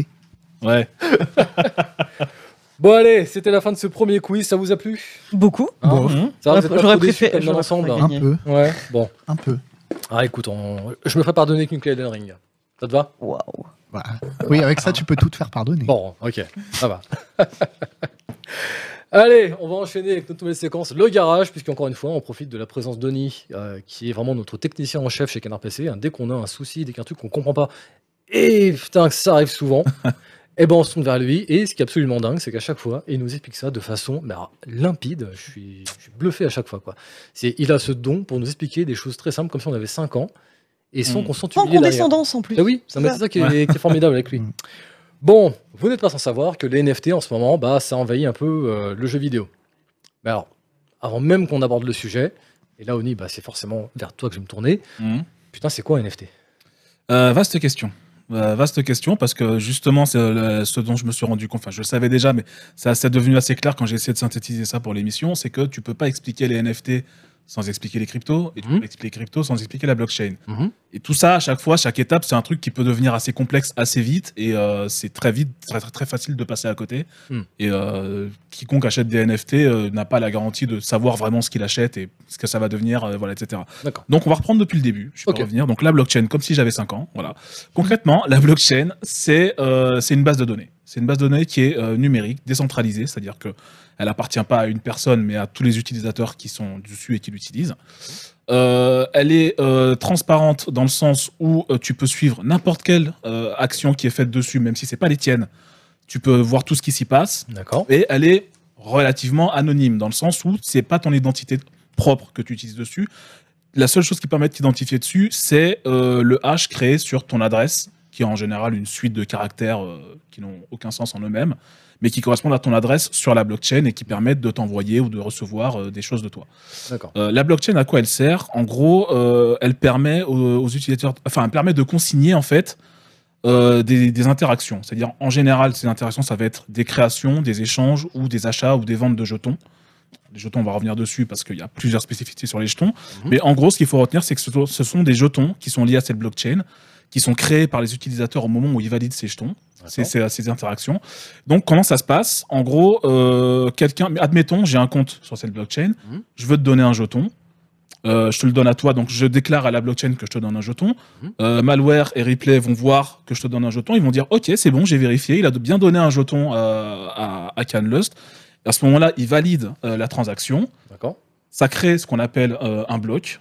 Toutes les transactions qui ont été validées dans un laps de temps sont ajoutées dans un bloc qui est chiffré, Mhm. qui est ajouté à la suite des autres blocs, ce qui crée la blockchain. D'accord. Voilà. Ok. Donc, et là, si je comprends bien ton raisonnement, donc là, tu m'as donné un bitcoin, je suis riche. Alors actuellement, ouais. Voilà, actuellement, je t'ai filé globalement 60 000 dollars. Ok. voilà, donc t'es bien. Il est d'une générosité cet homme. Euh, je- ouais, Incroyable. J'aime faire plaisir. Ah, Écoute, ouais, je- voilà. Donc là-dessus, euh, les, les cryptos spécifiquement, c'est quoi? Ben, Ce sont ces fameux jetons. En fait, Mhm. quand euh, Malware et euh, Replay ont validé notre transaction, ils ont Mhm. été récompensés pour ça D'accord. avec justement une partie des jetons qui sont produits sur cette blockchain. Mhm. C'est ce qui euh, donne euh, aux gens un intérêt à venir donner leur puissance de calcul pour valider Mhm. les transactions et être payés euh, du coup sur, en, en jetons. Là, ça peut être des bitcoins sur la blockchain des bitcoins, ça peut être de l'Ethereum, ça peut être autre chose, etc. Ok. Euh, les, les crypto-monnaies, ce qu'il faut retenir, c'est que voilà, elles ont toutes la même valeur. Ça se veut comme une monnaie d'échange qui n'ont pas officiellement pour aucun État font très peu d'États. Il y a des États en Amérique du Sud qui veulent en faire une monnaie officielle, etc. Mais Mhm. actuellement, il y a très peu d'États qui reconnaissent ça, ou très peu de banques, aucune banque quasiment qui reconnaît ça comme une vraie monnaie. Mhm. Mais tu peux très bien dire, euh, moi, je m'ouvre un compte, j'achète euh, pour euh, tant de Bitcoin et je peux commencer à échanger avec les gens. Ou, euh, voilà. Mhm. Euh, c'est limité pour l'instant, surtout à des plateformes qui euh, gèrent ce, ce genre d'échange et qui, au passage, prennent une commission parce que quand tu achètes un bitcoin à 60 000 dollars, tu dois donner un une petite partie Mm. euh, à ceux qui te les enfin à ceux qui mettent, qui font l'échange, qui permettent l'échange possible euh, parce que bah, ils existent comme ça finalement. D'accord. Là-dessus arrivent les NFT. Les NFT, c'est un autre genre de jeton que tu peux encore une fois créer sur cette blockchain, sur certaines blockchains. La particularité des NFT par rapport aux cryptos, c'est que ils sont, en fait, NFT, ça veut dire non-fun- non-fungible token. En français, euh, jeton non fongible. Que veut dire non fongible?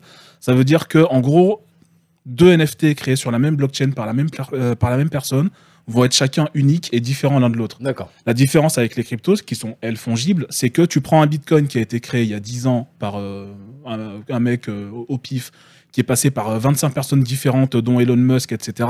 Il a la même valeur qu'un bitcoin qui a été créé il y a 10 minutes par un anonyme en Thaïlande. Ok. Voilà.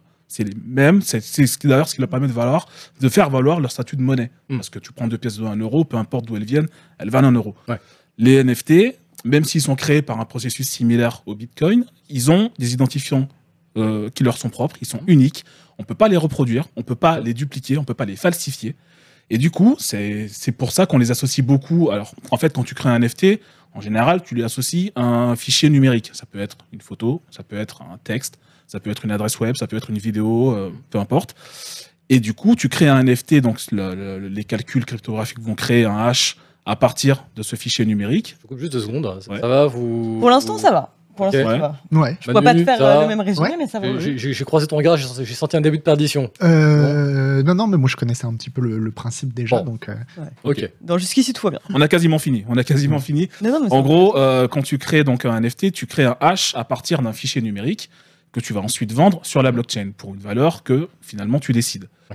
Euh, et du coup, ça donne justement ce, ce- ce côté-là. Moi, en me baladant sur, euh, j'avais fait un dossier. Si ça vous intéresse euh, et que vous voulez plus de détails, j'avais fait un dossier dans Canard PC Hardware. Alors c'était le 49, je crois, si je me rappelle bien. Et où en gros, pour, euh, pendant mes recherches, j'étais tombé sur un, un NFT d'une photo de Tupac, typiquement, qui se vendait, euh, je ne sais pas combien de milliers de milliers de- d'euros, que- quelque chose comme ça coûte 6000 euros. Mhm. Et euh, en gros, quand tu achètes un NFT d'une photo de Tupac, tu n'achètes pas la photo de Tupac, tu n'achètes pas les droits de la photo de Tupac, tu achètes juste un code généré à partir de cette photo de Tupac et qui n'est valable que sur la blockchain où tu l'achètes. Mhm. Voilà.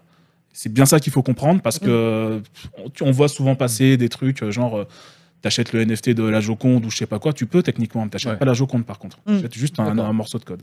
mais, mais dis-moi, Jamy, à quoi ça sert ouais, c'est clair. Alors même, même au-delà de ça, en fait, euh, si je résume un petit peu tout ce que tu viens de me dire, et si j'en crois un peu tout ce qui se raconte là, grosso modo depuis un an, j'ai un peu le sentiment que toutes ces histoires de NFT, de, de Bitcoin, de machin, de crypto-monnaie, etc., j'ai l'impression que ça fait un peu tourner la tête des gens parce qu'on est un peu en train de leur promettre de l'argent magique, en fait. Dans le sens où, euh, bah regarde, en fait, aujourd'hui j'ai 1000 dollars et demain j'en aurai 60 000. Euh, mais en fait, notre bon président pourtant nous l'a dit, il n'y a pas d'argent magique. Et, enfin, et j'ai- voilà, Ouais, non, mais Euh, pour le coup, non, mais c'est. alors, à moins c'est- que notre c'est un président nous mente, mais là tu me ferais très mal au cœur parce que genre, moi j'ai j'ai une photo de- de- d'Emmanuel Macron constamment sur moi. peu- pas Un ça. NFT de Ah, Macron. si, si, bah non mais je te jure, non mais je te, je te raconte pas de conneries, j'ai j'ai une photo d'Emmanuel Macron sur moi en permanence, c'est comme ça, voilà, tac. Voilà, enfin, Notre bon président. Mais quoi, Incroyable. Vous Ah, dites putain, pas ça, vous t'as- Non Toute cette encre couleur. je suis seul à faire pour ça. cette Je suis seul à me balader Je- avec euh, Macron dans mon porte. J'ai oublié la mienne. Voilà. Mais- non, bah, ok, d'accord, ok, ok, ok, bah, admettons. Bon, Ah, donc je suis seul. Ok, merci. Mais donc du coup, ok, enfin c'est de l'argent magique, euh, donc forcément ça fait un peu tourner la tête de tout le monde Mm. automatiquement. Mais enfin, elle est où la couille là-dedans en fait? La, la, cou- la- la première couille, déjà, c'est qu'il faut bien comprendre que euh, l'argent que vaut ton NFT, il faut bien qu'il vienne de quelque part. C'est-à-dire que le jour où toi, mettons, tu as acheté des bitcoins il y a 10 ans quand ils valaient 100 euros, aujourd'hui ils en vendent, ils en valent 45 000, euh, ces 45 000 euros, il faut qu'ils viennent de quelque part. Tu- si tu prends tes 5 ou 6 bitcoins, tu dois avoir un million en bitcoin, tu veux les retirer, il va falloir que quelqu'un te donne un million de vrais Ouais. euros, Mm. parce que sinon tes bitcoins ils valent rien. Mm. La première chose c'est ça. Euh, la deuxième chose, euh, c'est que l'argent vient d'où? De nulle part en réalité, parce que c'est que de la spéculation. Le bitcoin vaut 60 000 dollars parce que tu as un nombre incroyable de mecs qui sont qui s'accordent pour dire que, OK, le bitcoin vaut 60 000 dollars. D'accord. Mais ça ne tient que parce que c'est- les, c'est les gens sont d'accord C'est- pour c'est ça. une quoi. bulle, Ouais, exactement. c'est vraiment, c'est là on est vraiment dedans quoi. c'est la valeur, c'est la valeur à laquelle les gens se l'échangent, quoi. Donc, euh, Ouais. donc- Ok. Donc du coup, ceci étant complètement posé, on va résumer un petit peu ce qui se passe que dans le jeu vidéo, ça- c'est en train de, on sent que ça arrive de tous les côtés. En fait, fin octobre, grosso modo, on a commencé à avoir des, des déclarations qui sont démultipliées à droite à gauche. Je vais vraiment vous les citer parce qu'elles sont déjà, euh, moi, j'ai, enfin, vu des déclarations, vraiment, ça m'a fait ça. Parce que euh, je me suis dit, mais comment des gens euh, qui sont à des postes à responsabilité pareils dans l'industrie du jeu vidéo peuvent sortir des trucs pareils en fait Ça a commencé avec Ubisoft, qui a déclaré que les NFT seraient une révolution, entre guillemets, hein, parce que c'est leur propos, toujours entre guillemets, très séduisante pour le long terme, et souhaite être, entre guillemets, en être un acteur clé. Ah oui. Ubisoft, Mm. du coup, on dit, mais on fait. Ils ont participé à la troisième levée de fonds de la startup hongkongaise Aminoca Brands, spécialisée dans l'utilisation des NFT en jeux vidéo. Donc là, voilà, en gros, c'est eux qui ont pull the trigger un peu là, euh, donc euh, fin octobre. Et en fait, quand ils ont balancé ça, ça a été un peu la course à l'échalote. Et depuis, euh, il se passe pas une semaine sans qu'on ait un acteur majeur de jeux vidéo qui fasse Hé, les NFT, au fait, euh, Nous aussi, on veut en. Et Ouais. donc, du coup, d'ailleurs, on a eu EA avec Andrew Wilson, le PDG, qui a déclaré donc à ses investisseurs que les NFT seront une partie importante de l'avenir de notre industrie, donc Mhm. l'industrie du jeu vidéo. On a eu Tech2 qui a emboîté, qui a emboîté le pas avec Strauss Zelnick, toujours le PDG, qui a dit si vous croyez au bien physique de collection, je ne sais pas pourquoi vous croiriez pas au bien euh, numérique de collection. Bon. Square Enix, alors eux, il n'y a même pas de déclaration, eux, ils se sont lancés bien en tête. Euh, ils ont lancé un test avec un jeu basé sur les NFT qui s'appelle Shin Sansei Million Arthur. Désolé. Euh, c'est un jeu de cartes sur mobile, apparemment, c'est sorti en Asie. Bon, voilà. Mais alors, surtout, le truc qui m'a vraiment le plus buté dans cette histoire, c'est Zynga. Alors, Zynga, Zynga, Ah, bah, oui, les fameux. hein, les fameux Zynga. Toujours dans les Ça fait bons bien plans. longtemps qu'on n'a pas entendu parler de Zynga. ouais. Zynga est parti pêcher Matt Wolf, un ancien Coca-Cola, pour le foutre, je cite, vice-président of blockchain gaming. Oh là là. Ça, Ça, c'est sans du déconner, titre. sur une porte, ça pète un max, quoi. Je veux dire, Ça, c'est du titre. tu rentres sur ta porte, il y a marqué vice-président of blockchain gaming. Putain, ça envoie. Mais bon, T'imagines le date Tinder Tu fais quoi dans la vie? Ah, putain, je suis vice-président du blockchain gaming chez Zynga. complètement. Ouais, job Et donc, du coup, voilà, là maintenant, on a un peu posé toutes ces déclarations et tout, on voit un peu ce qui est en train d'arriver. Euh, et là, bah, naturellement, c'est entre toi, vers, vers toi que je vais me tourner. Mm. Euh, en fait, qu'est-ce que ça vient foutre dans mes jeux vidéo? J'y gagne quoi, moi, en tant que joueur? Faut, faut redire, mais dis-moi jamais. hein. Mais- Mais, mais- mais dis-moi, Sinon, tu payes 10 qu'est-ce que j'y gagne en, en tant que joueur? Dis-moi. Euh, bah, ce que tu gagnes en tant que joueur, pour l'instant, c'est très très nébuleux. Euh, le truc, le problème en fait, c'est que tous ils disent on va faire du NFT, c'est bon, c'est le futur, on va rentrer dedans machin. Personne n'a encore dit vraiment ce qu'ils voulaient en faire Mhm. concrètement pour leurs jeux vidéo. Donc pour l'instant, on sait pas trop. L'idée qui revient le plus souvent et que tout le monde met en avant, c'est que euh, de la même manière que tu avais, on, en- on en parlait euh, avant de manger euh, tout à l'heure avec Malware, de la même manière que tu avais un hôtel des ventes sur Diablo 3 à l'époque, Mhm. qui te permettait de te faire un petit bifton avec les objets que tu lootais, etc. dans le jeu, euh, tu pourrais avoir euh, ce genre de choses avec des NFT cette fois. Donc à chaque fois que tu ramasserais une armure dans un jeu ou que tu la crafterais, etc., Mhm. elle serait automatiquement liée à un NFT sur la blockchain, donc euh, Yes. qui serait créé pour l'occasion. Et ce NFT, tu pourrais le vendre en même temps que l'armure pour dire voilà, euh, je, je vends mon armure, je la mets en vente, donc voici le NFT, vous aurez l'armure avec parce que c'est lié. Et, euh, et tu pourrais faire tes échanges comme ça. Avec l'idée, vu que le NFT c'est quand même un truc extrêmement spéculatif, si tu arrives à, à choper l'armure qui a appartenu à un joueur extrêmement célèbre euh, ou qui a fait des prouesses ou je ne sais pas quoi, tu peux dire bah, c'est l'armure de tel L'armure- mec. euh, L'armure d'Agbou, quoi. voilà, voilà, c'est l'ar- c'est l'armure d'Agbou, euh, il a réussi à battre tel boss, machin, et c'est hyper bien. Voici son armure, je la vends pour euh, beaucoup plus cher que les autres, parce que c'est une armure rare, du coup, Mm. voilà. Et, euh, Et Ouais. les, les quelqu'un vidéo. ou quelqu'un qui a fait un speedrun, par exemple, euh, il pourrait. qui a le record mondial, mettons, sur, Mm. euh, je sais pas moi, du speedrun de Minecraft. Ouais. À la fin, il craft une épée. Et après, il se dit, bah, je vais me faire un billet, moi je revends l'épée. Et, on- et ça pourrait être authentifié que c'est bien l'épée Ouais, du- de- du, du, du- du mec au moment où il a fait son speedrun. ouais. Et donc, euh, bah, après, comme n'importe quel collectionneur d'art, entre guillemets, tu pourrais te dire, bah, moi je possède l'épée du mec. euh, Bah, attendez, c'est le là que je suis larguée parce que t'expliquais. Pardon. Désolé, moi, je pense que je suis la plus Ah ouais. larguée sur ce Non, sujet. mais en gros, t'expliquais que t'achètes un, un NFT d'une photo de Tupac, t'achètes pas la photo de Tupac. Admettons, j'achète un NFT de l'armure d'Agbou, j'en rêve. Euh, J'achète l'armure d'Agbou du coup? On- tu peux faire en sorte qu'elle te soit transférée avec. Le problème quand tu achètes un effet d'une photo de Tupac, c'est que il y a quand même de très fortes chances que la personne qui te vend le NFT ne possède pas les droits de la photo de Tupac. Mm, mm, mm. Et du coup, et à part ça, c'est juste un JPEG la photo de Tupac. Tu peux faire clic droit et l'enregistrer Ouais. sur ton disque dur. Donc, il n'y a pas tellement de valeur par rapport à ça. C'est, ça a, comme on, comme on disait, de la valeur que parce que les gens s'accordent là-dessus. Oui, c'est ça. Mais tu peux pas vraiment vendre une photo de Tupac. euh, Mais c'est surtout, euh, c'est surtout le. le- Bon, il y a quand même un flou énorme. Mhm. Déjà, enfin, moi j'en ai parlé euh, lundi dans Scroll News des NFT. Et puis, euh, bon, je suis pas spécialiste du sujet, donc, euh, donc j'ai dû dire quelques bêtises. Et du coup, il y a quelques personnes qui sont venues m'écrire sur Discord pour dire non, t'as mal compris. Et donc, ils m'ont réexpliqué les NFT. Et bah, je les remercie parce que c'est c'est vraiment intéressant. Mais ce que j'ai remarqué, c'est que t'as pas. T'as pas, t'as jamais deux personnes qui t'expliquent la même chose. Ouais. Je pense que quand on dit Mhm. NFT, jamais personne ne comprend exactement la même chose. Mhm. Alors déjà sur ce que c'est réellement, et là encore on peut à peu près s'accorder, mais surtout sur ce que pourrait être l'avenir des NFT. Mhm. Et alors là, mais tout le monde a des vues complètement différentes. Moi, je suis assez persuadé que euh, même Yves Guillemot ou même euh, Wilson, le, le- le PDG d'Electronic Arts, etc., eux non plus, ils n'ont pas une vision très très con- très très concrète de, de ce que sont les NFT. Et d'ailleurs, ça se voit dans Ah bah, leurs on peut même déclarations. aller plus loin, Moi, je suis certain qu'ils y pannent rien. hein. Ouais, Bah mais oui, ça, oui, mais ça se voit dans leurs déclarations parce que leurs déclarations, elles sont très très vagues. Très vague, hein, ouais. Ah dire- oui, du coup, c'est Le, type de- d'Electronic Arts, par exemple, il dit c'est une révolution. Pour l'instant, c'est pas encore euh, complètement au point. Enfin, on, on, on- on sent dans la phrase qu'il dit. Pour l'instant, euh, on n'y comprend pas grand chose. Mm. Mais, euh, mais vous inquiétez pas, on est dedans. Et alors, à la fois, ils- enfin, je pense qu'ils y comprennent rien. Moi, je serais PDG d'Ubisoft, je serais PDG d'Electronic Arts. Je ferais exactement la même chose qu'eux parce que eux, ils s'adressent à des investisseurs. Exactement. Ils s'adressent à des investisseurs qui, eux, entendent parler de ça. Mm. Ils disent, Attendez, il y a un truc, c'est la mode, il paraît qu'on fait des thunes. Et eux, leur boulot, le PDG euh, Yves Guillemot, son boulot, c'est de dire aux investisseurs Vous inquiétez pas, nous aussi, on a senti l'odeur du sang, on est, on Mm. est dessus, euh, euh, vous inquiétez pas, quoi.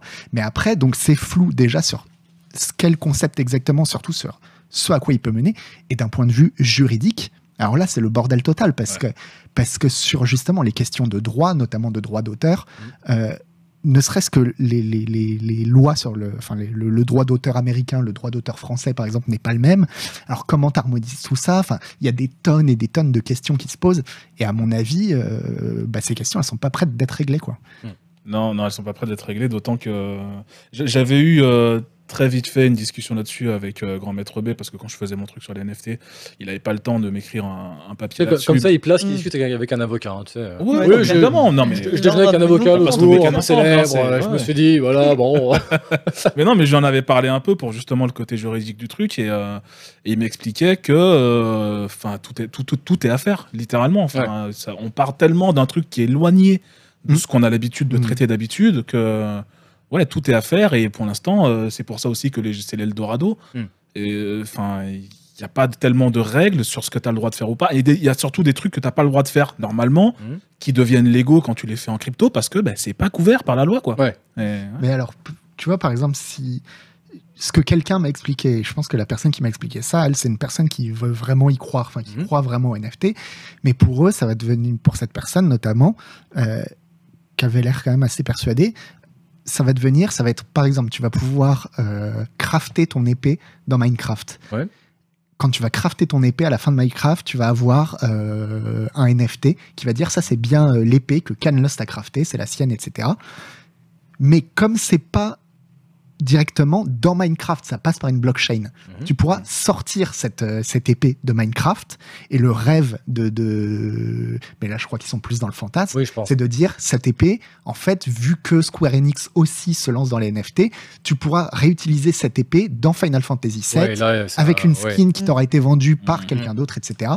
Et, et c'est là où, où, où dans ce grand bouillonnement de, de, de, de, de- de fantasmes, bah, ça rejoint aussi le métavers de, de, de, de Facebook, Mm. Méta. euh, De méta. même. de méta maintenant, ouais. de, euh, mais tout est interconnecté et, euh, et tu, joues, euh, tu joues à World of Warcraft, mais les pièces d'or que tu gagnes dans World of War- Warcraft, tu pourras payer ta, ta pizza avec la pizza que tu vas manger, mais la pizza, elle, euh, après, tu pourras l'utiliser dans le jeu pour faire ceci, cela. Et bon, je crois qu'on est vraiment dans le Oui, ça fantasme. va, ça va quoi. vraiment loin. Mais après, au milieu de tout ce bain bouillonnant là qu'on a, en fait, on en a un qui lui euh, a mis littéralement un coup de frein à main sur les NFT. C'est Valve, dis donc. Hmm. Valve, Valve.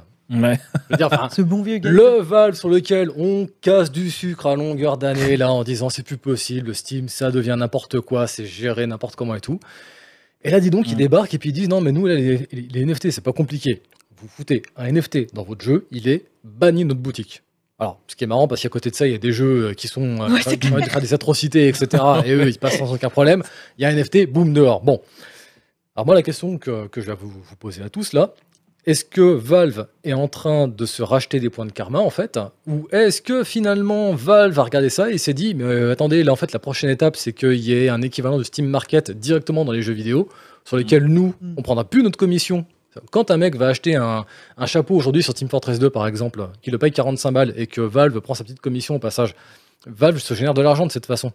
Si demain on a ce système qui est intégré directement dans les jeux sans que Valve ait son mot à dire, on peut se commencer à s'interroger un petit peu. Donc, euh, Oni, qu'est-ce que t'en penses Non, mais bah, clairement, c'est un peu des deux. Clairement, Euh, on sent, même si je suppose qu'ils vont pas le dire dans des termes aussi clairs, mais on sent que ça les emmerde de pas pouvoir prendre leurs 30% euh, potentiellement sur des transactions qui se feraient sur des jeux vendus chez eux. Mhm. Il y a ça. Il faut voir aussi un peu plus loin que ça, dans la mesure où euh, le- les cryptos, c'est quand même en ce moment un peu la foire aux arnaques. Euh, ils veulent pas avoir à gérer le service après-vente euh, de, de ce que quelqu'un aurait vendu dans un jeu en disant tiens je te vends cette épée pour, euh, pour, euh, pour 20 euros Mm. mais du coup je te la livre jamais ou je, je sais pas quoi Ou elle marche pas. Et où elle marche pas tout simplement et le mec euh, qui sait pas à qui écrire il va écrire à Valve qui n'y est pour rien tu vois ils veulent je pense qu'ils veulent pas se- se- se- s'emmerder avec ça et à côté ça leur donne aussi une bonne image de non mais nous on, on a vu le problème on a vu on a vu les emmerdes on veut pas avoir affaire avec ça on n'encourage Mm. pas ça Mm. et donc on bannit tout quoi Ouais. Peut-être que c'est un pari aussi. hein. C'est un pari de se dire euh, euh, allez-y Ubisoft, allez-y euh, Electronic Arts, vous allez vous croûter quoi. Ouais, Ouais. c'est ça. Ou Game Newell, on lui a expliqué la blockchain, il a rien compris. Il s'est dit, bon. Oui, mais au moins, bah oui, mais au moins c'est pas mal. euh, Enfin, c'est- bien si quelqu'un tu lui expliques, il comprend pas, il dit non, j'ai rien compris, donc Ouais, je veux pas. normalement oui, c'est comme ça qu'il je faut faire, quoi. beaucoup je pense personne. ouais, voilà. Je pense que Guillemot, on lui a expliqué, il a dit ok, je comprends rien, on lui a fait pognon. C'est le Ah futur, c'est le futur. vous Ah, inquiétez ok, pas, on est dedans, on est dedans, on est T'inquiète dedans. pas, ça Je fait de Mais en fait, enfin, euh, là, vous allez me traiter de con, hein, mais finalement, en fait, c'est quoi la différence entre les, les systèmes là que tu viens de me décrire? C'est quoi la différence entre ça et le marché euh, qu'on a eu à une époque sur Diablo 3 Mm. et le Steam Market et le- les- les- l'hôtel des ventes de, de, de World of, de World of Warcraft voilà. Diablo. Diablo, C'est ouais. quoi la différence en fait?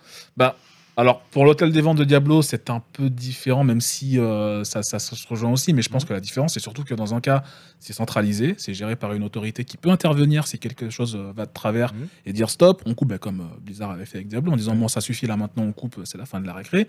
Euh, la blockchain, tu peux pas la débrancher. C'est ça qu'il faut comprendre aussi. C'est un peu comme BitTorrent. Tu peux pas débrancher BitTorrent, c'est du Ouais. peer-to-peer. Mhm. Tant qu'il y a des machines connectées dessus, ça existe. La blockchain, c'est pareil. Tant qu'il y a des machines qui sont dessus et qui continuent à faire des échanges dessus, tu peux pas débrancher ça. Et du coup, si ça devient hors de contrôle, euh, tu peux pas lui tirer une balle dans la tête, quoi. Mm. Ouais. Donc, ça leur fait, Et- je pense, peur aussi à, à Valve et à d'autres. Et c'est aussi là, ce qui différencie grandement le côté centralisé de Steam et de Valve et des autres places de marché euh, gérées par une Ouais. entité et la blockchain où vraiment c'est euh, chacun fait euh, son truc, quoi. Aussi, je sais pas si vous, achetez, si vous achetiez des cartes Magic euh, à l'époque. Mhm. Tu sais, donc il y avait des cartes communes, il y avait des cartes euh, peu communes, et puis il y avait Mhm. des cartes rares. Moi, quand j'en achetais, c'était comme ça. Et puis un jour, ils ont rajouté des cartes premium. Oui. Mais alors, ta carte commune, elle pouvait aussi être premium, ta carte rare, elle pouvait aussi être premium, etc. Et c'était exactement la même chose. Tu te disais, mais qu'est-ce que ça change? Enfin, euh, Mm. En quoi c'est différent de ce qu'on avait avant? Ben Non, c'est pas différent, mais c'est le nouveau truc. Et, euh, et Ouais. puis, bah, tant qu'il y a des gens pour, euh, pour, pour les acheter, Et tant qu'il y a des gens pour payer, ça Voilà. continuera, oui. Ouais. donc, enfin, en quoi c'est différent des chapeaux dans Team Fortress ou, ou de l'hôtel des, ventes dans Diablo 3 bah Justement, c'est peut-être pas si différent. quoi. C'est Mm. c'est juste le nouveau nom de, de, de, de ce même principe de, de, de, moné- de monétisation à tout va. Mais alors, euh, comment on qui explique va dans ces même dans le truc des lootbox et des. Comment on, on explique dans ce cas-là qu'il y a quand même une opposition très forte du public Là, on a vu Discord, par exemple, euh, qui euh, s'est dit tiens, je vais rentrer des NFT dans, dans Discord. Là, c'est Jem- Jason Citron Euh, Cytron, ouais. Citron. Mm. euh, qui a fait cette déclaration et qui s'est pris une vague d'emmerde sur la tête avec des gens qui ont dit bah, Moi, je coupe mon abonnement à Discord et va te faire foutre. Moi, il est hors de question que je suis dans ça. Donc, comment Mhm. est-ce qu'on explique que finalement, comme tu dis, c'est un peu un rebranding, un peu technique, certes, mais d'une méthode et d'une pratique que l'on fait déjà depuis des années sur nos jeux vidéo pourquoi est-ce que là, d'un coup, en 2021, ça énerve tout le monde? Oh, je pense que ça a toujours. euh, les lootbox, ça a toujours énervé Oui, tout ça le monde. Ouais, c'est les gens en fait. Quoi. Euh, Mais là, c'est le- quand même une opposition qui est très. euh, Ça dépend. Hein. parce que je sais pas, ça, hein. ça peut aussi bien être quelques, quelques personnes, mais très très vocales. Je, Ouais. je me, je me rends pas compte vraiment s'il y a une opposition massive. Ouais. Elle, est, elle très vocale, mais je parce sais qu'il pas si a- elle est massive. Parce que moi, ce que je vois euh, des commentaires que je reçois, c'est aussi une adhésion massive. Ouais. C'est-à-dire que, parce que comme c'est euh, adossé à la blockchain, ça drague euh, aussi tous euh, les, les gens qui sont un peu dans les cryptos, et qui sont des gens en Les grands général, amis Oni. les grands amis ouais, Ouais. et qui sont en général des gens euh, qui sont très très très convaincus. Ouais. Et Mhm. donc, euh, c'est aussi des... des, des- Enfin, il y a des gens qui sont pour et qui le sont de manière très, très vivace. Mhm. Quoi. Parce qu'en fait, d'une façon générale, moi, l'impression que ça me donne au niveau des échos, et toi, on en revient à ce qu'on disait tout à l'heure, Oni, ça donne un peu ce sentiment que euh, on vient vers nous en nous disant. Vous savez quoi Vous savez, l'argent magique là, des crypto-monnaies. Vous savez, ce délire où on, on place 100 dollars et puis à la fin de l'année, on en a 1500, dis donc. Bah, imaginez, vous faites la même chose mais en jouant à des jeux vidéo. Vous jouez à un jeu vidéo, Mm. vous lootez un truc, Mm.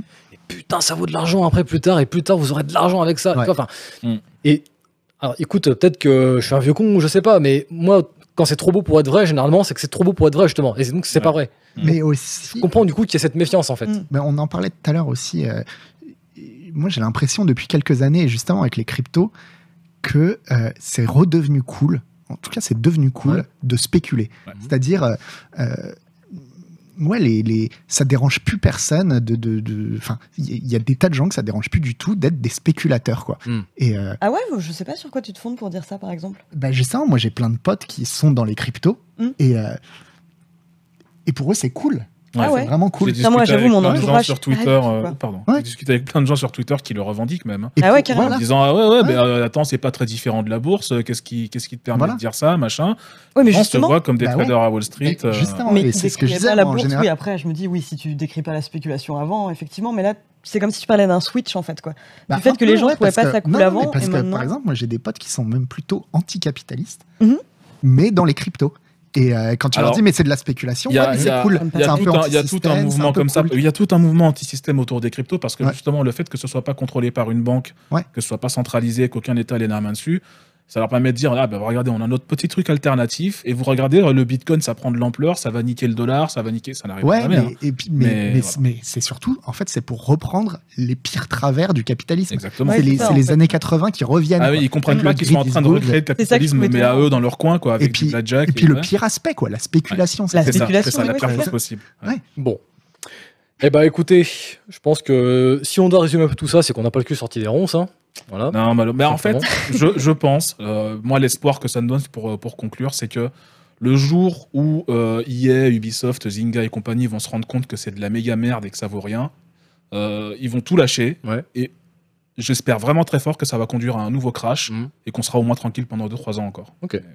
Bah écoute, on verra bien. Hein. Ouais. Malheureusement, on peut pas en dire plus. Bon, écoutez, je pense qu'on va peut-être prendre une petite pause hein, parce que parce qu'il fait chaud, parce qu'il fait soif, parce qu'on va se détendre un petit peu. Donc, bah écoutez, on se retrouve juste après la pause, dans 5 minutes. Jules, s'il te plaît, envoie-nous tout ça. Oni fait caca. Et nous voici de retour sur le plateau de Canard PC l'émission avec un grand absent Oni qui est coincé aux toilettes malheureusement. Alors pour une fois c'est pas moi. Alors du coup, j'ai pas pu y aller. hein. voilà, ah bah, ah.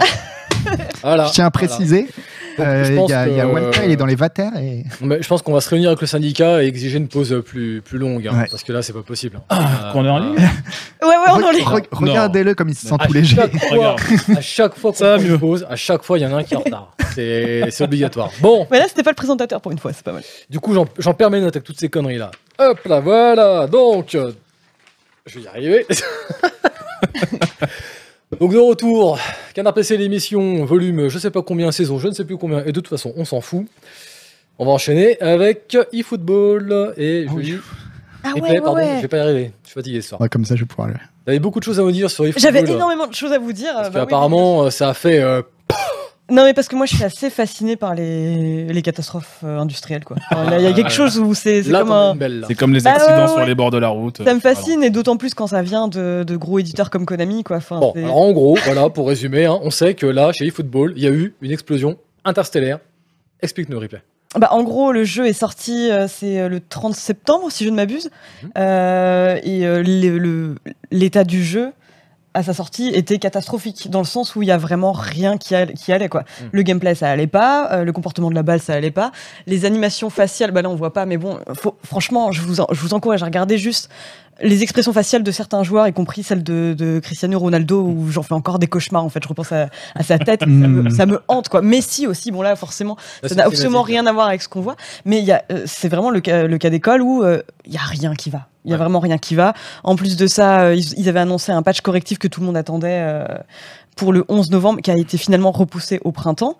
Le jeu euh, sur Steam, je crois, que, a atteint le record des pires évaluations Steam. Et quand on sait que c'est une plateforme qui est hyper utilisée, euh, bah, notamment pour le review bombing, etc., c'est quand même, euh, ça dit quelque chose, quoi. Et euh, surtout de la part bah, effectivement de Konami, qui est une entreprise qui se porte particulièrement bien, euh, dont- qui vient d'ailleurs d'annoncer que ses profits nets avaient doublé par rapport à l'année d'avant. D'accord. Euh, donc ouais, ouais, c'est juste euh, une catastrophe que je me délecte à regarder. Euh, voilà. Alors, c'est vrai que là, bon, on a, on a le, tra- le trailer officiel, hein, donc c'est pas vraiment représentatif de- du jeu. puisque c'est une cinématique, euh, mais c'est vrai qu'on a vu passer des screenshots, sans déconner, moi je suis à la place de Messi ou je sais pas qui, je vois ma gueule comme ça, je porte plainte. Ouais, et puis même l'ensemble des graphismes a l'air complètement hors d'âge, quoi. Ouais. C'est ça qui est, qui est Mais du fou, coup, quoi. Ça soulève comme une question qui, à mon sens, est assez intéressante. En 2021, on est quand même habitué à consommer de, de l'early access. C'est pas nouveau. Ça fait un moment qu'on on bouffe des jeux en bêta et on paye pour et euh, voilà, c'est rentré dans nos pratiques en fait. Comment est-ce qu'on peut expliquer que là, en 2021, Konami sort un jeu de football pété qui est pas en 1.0, faut bien le préciser. Le jeu, à aucun moment, ils ont dit c'est la 1.0. Ils ils l'ont sorti en disant c'est la 1.8, 9, un truc comme ça. Il y avait un terme comme ça. 0.9 ou quelque chose comme ça. ouais. Mais le jeu était pété. Bon, ok. Comment est-ce qu'on explique que là, d'un coup, là, ça fasse un scandale alors que euh, on bouffe des jeux pétés en early access à côté et que ça pose pas de problème? Bah déjà, il y a le libellé qui est important. Enfin, si le jeu est clairement présenté comme un accès anticipé, Mhm. pourquoi pas? Moi, je, je m'attends à ce que euh, le jeu soit effectivement pas fini. C'est le principe d'une early access. Mais après, le, il y a plusieurs trucs. Quoi. Enfin, moi, une early access, je trouve que c'est justifié. Typiquement, quand euh, euh, les développeurs, par exemple, lancent un jeu euh, où ils, se posent des questions sur le retour des joueurs, sur des questions d'équilibrage. Mhm. Il y a des types de jeux où euh, ça s'y prête. J'en sais rien. Par exemple, des roguelikes. J'en ai fait énormément en accès anticipé et je trouve ça toujours justifié parce qu'effectivement, c'est difficile sur un faible échantillon de personnes de juger euh, si un jeu est bien équilibré ou non. Là, pour le coup, bah, je veux dire, ils réinventent pas la poudre. hein, des jeux de football, euh, enfin des, des PES, euh, il y en avait tous les ans. Enfin, je veux dire, je vois pas énormément ce qui change, quoi. Donc. Euh, c'est assez marrant parce que justement dans leur communiqué, ils reprenaient. Nous avons bien entendu vos remarques concernant l'équilibrage du jeu, mais je veux dire, c'est pas du tout ça qui a choqué les gens en Mm. fait quoi. Et euh, a priori, surtout de la part d'un- d'un éditeur qui a du fric comme Konami, tu t'attends pas à avoir un truc complètement flingué à ce point-là quoi. Surtout là, été vraiment un- une conclusion assez brutale parce que le jeu était sur le point de sortir. Ils l'ont repoussé, je crois, printemps 2022.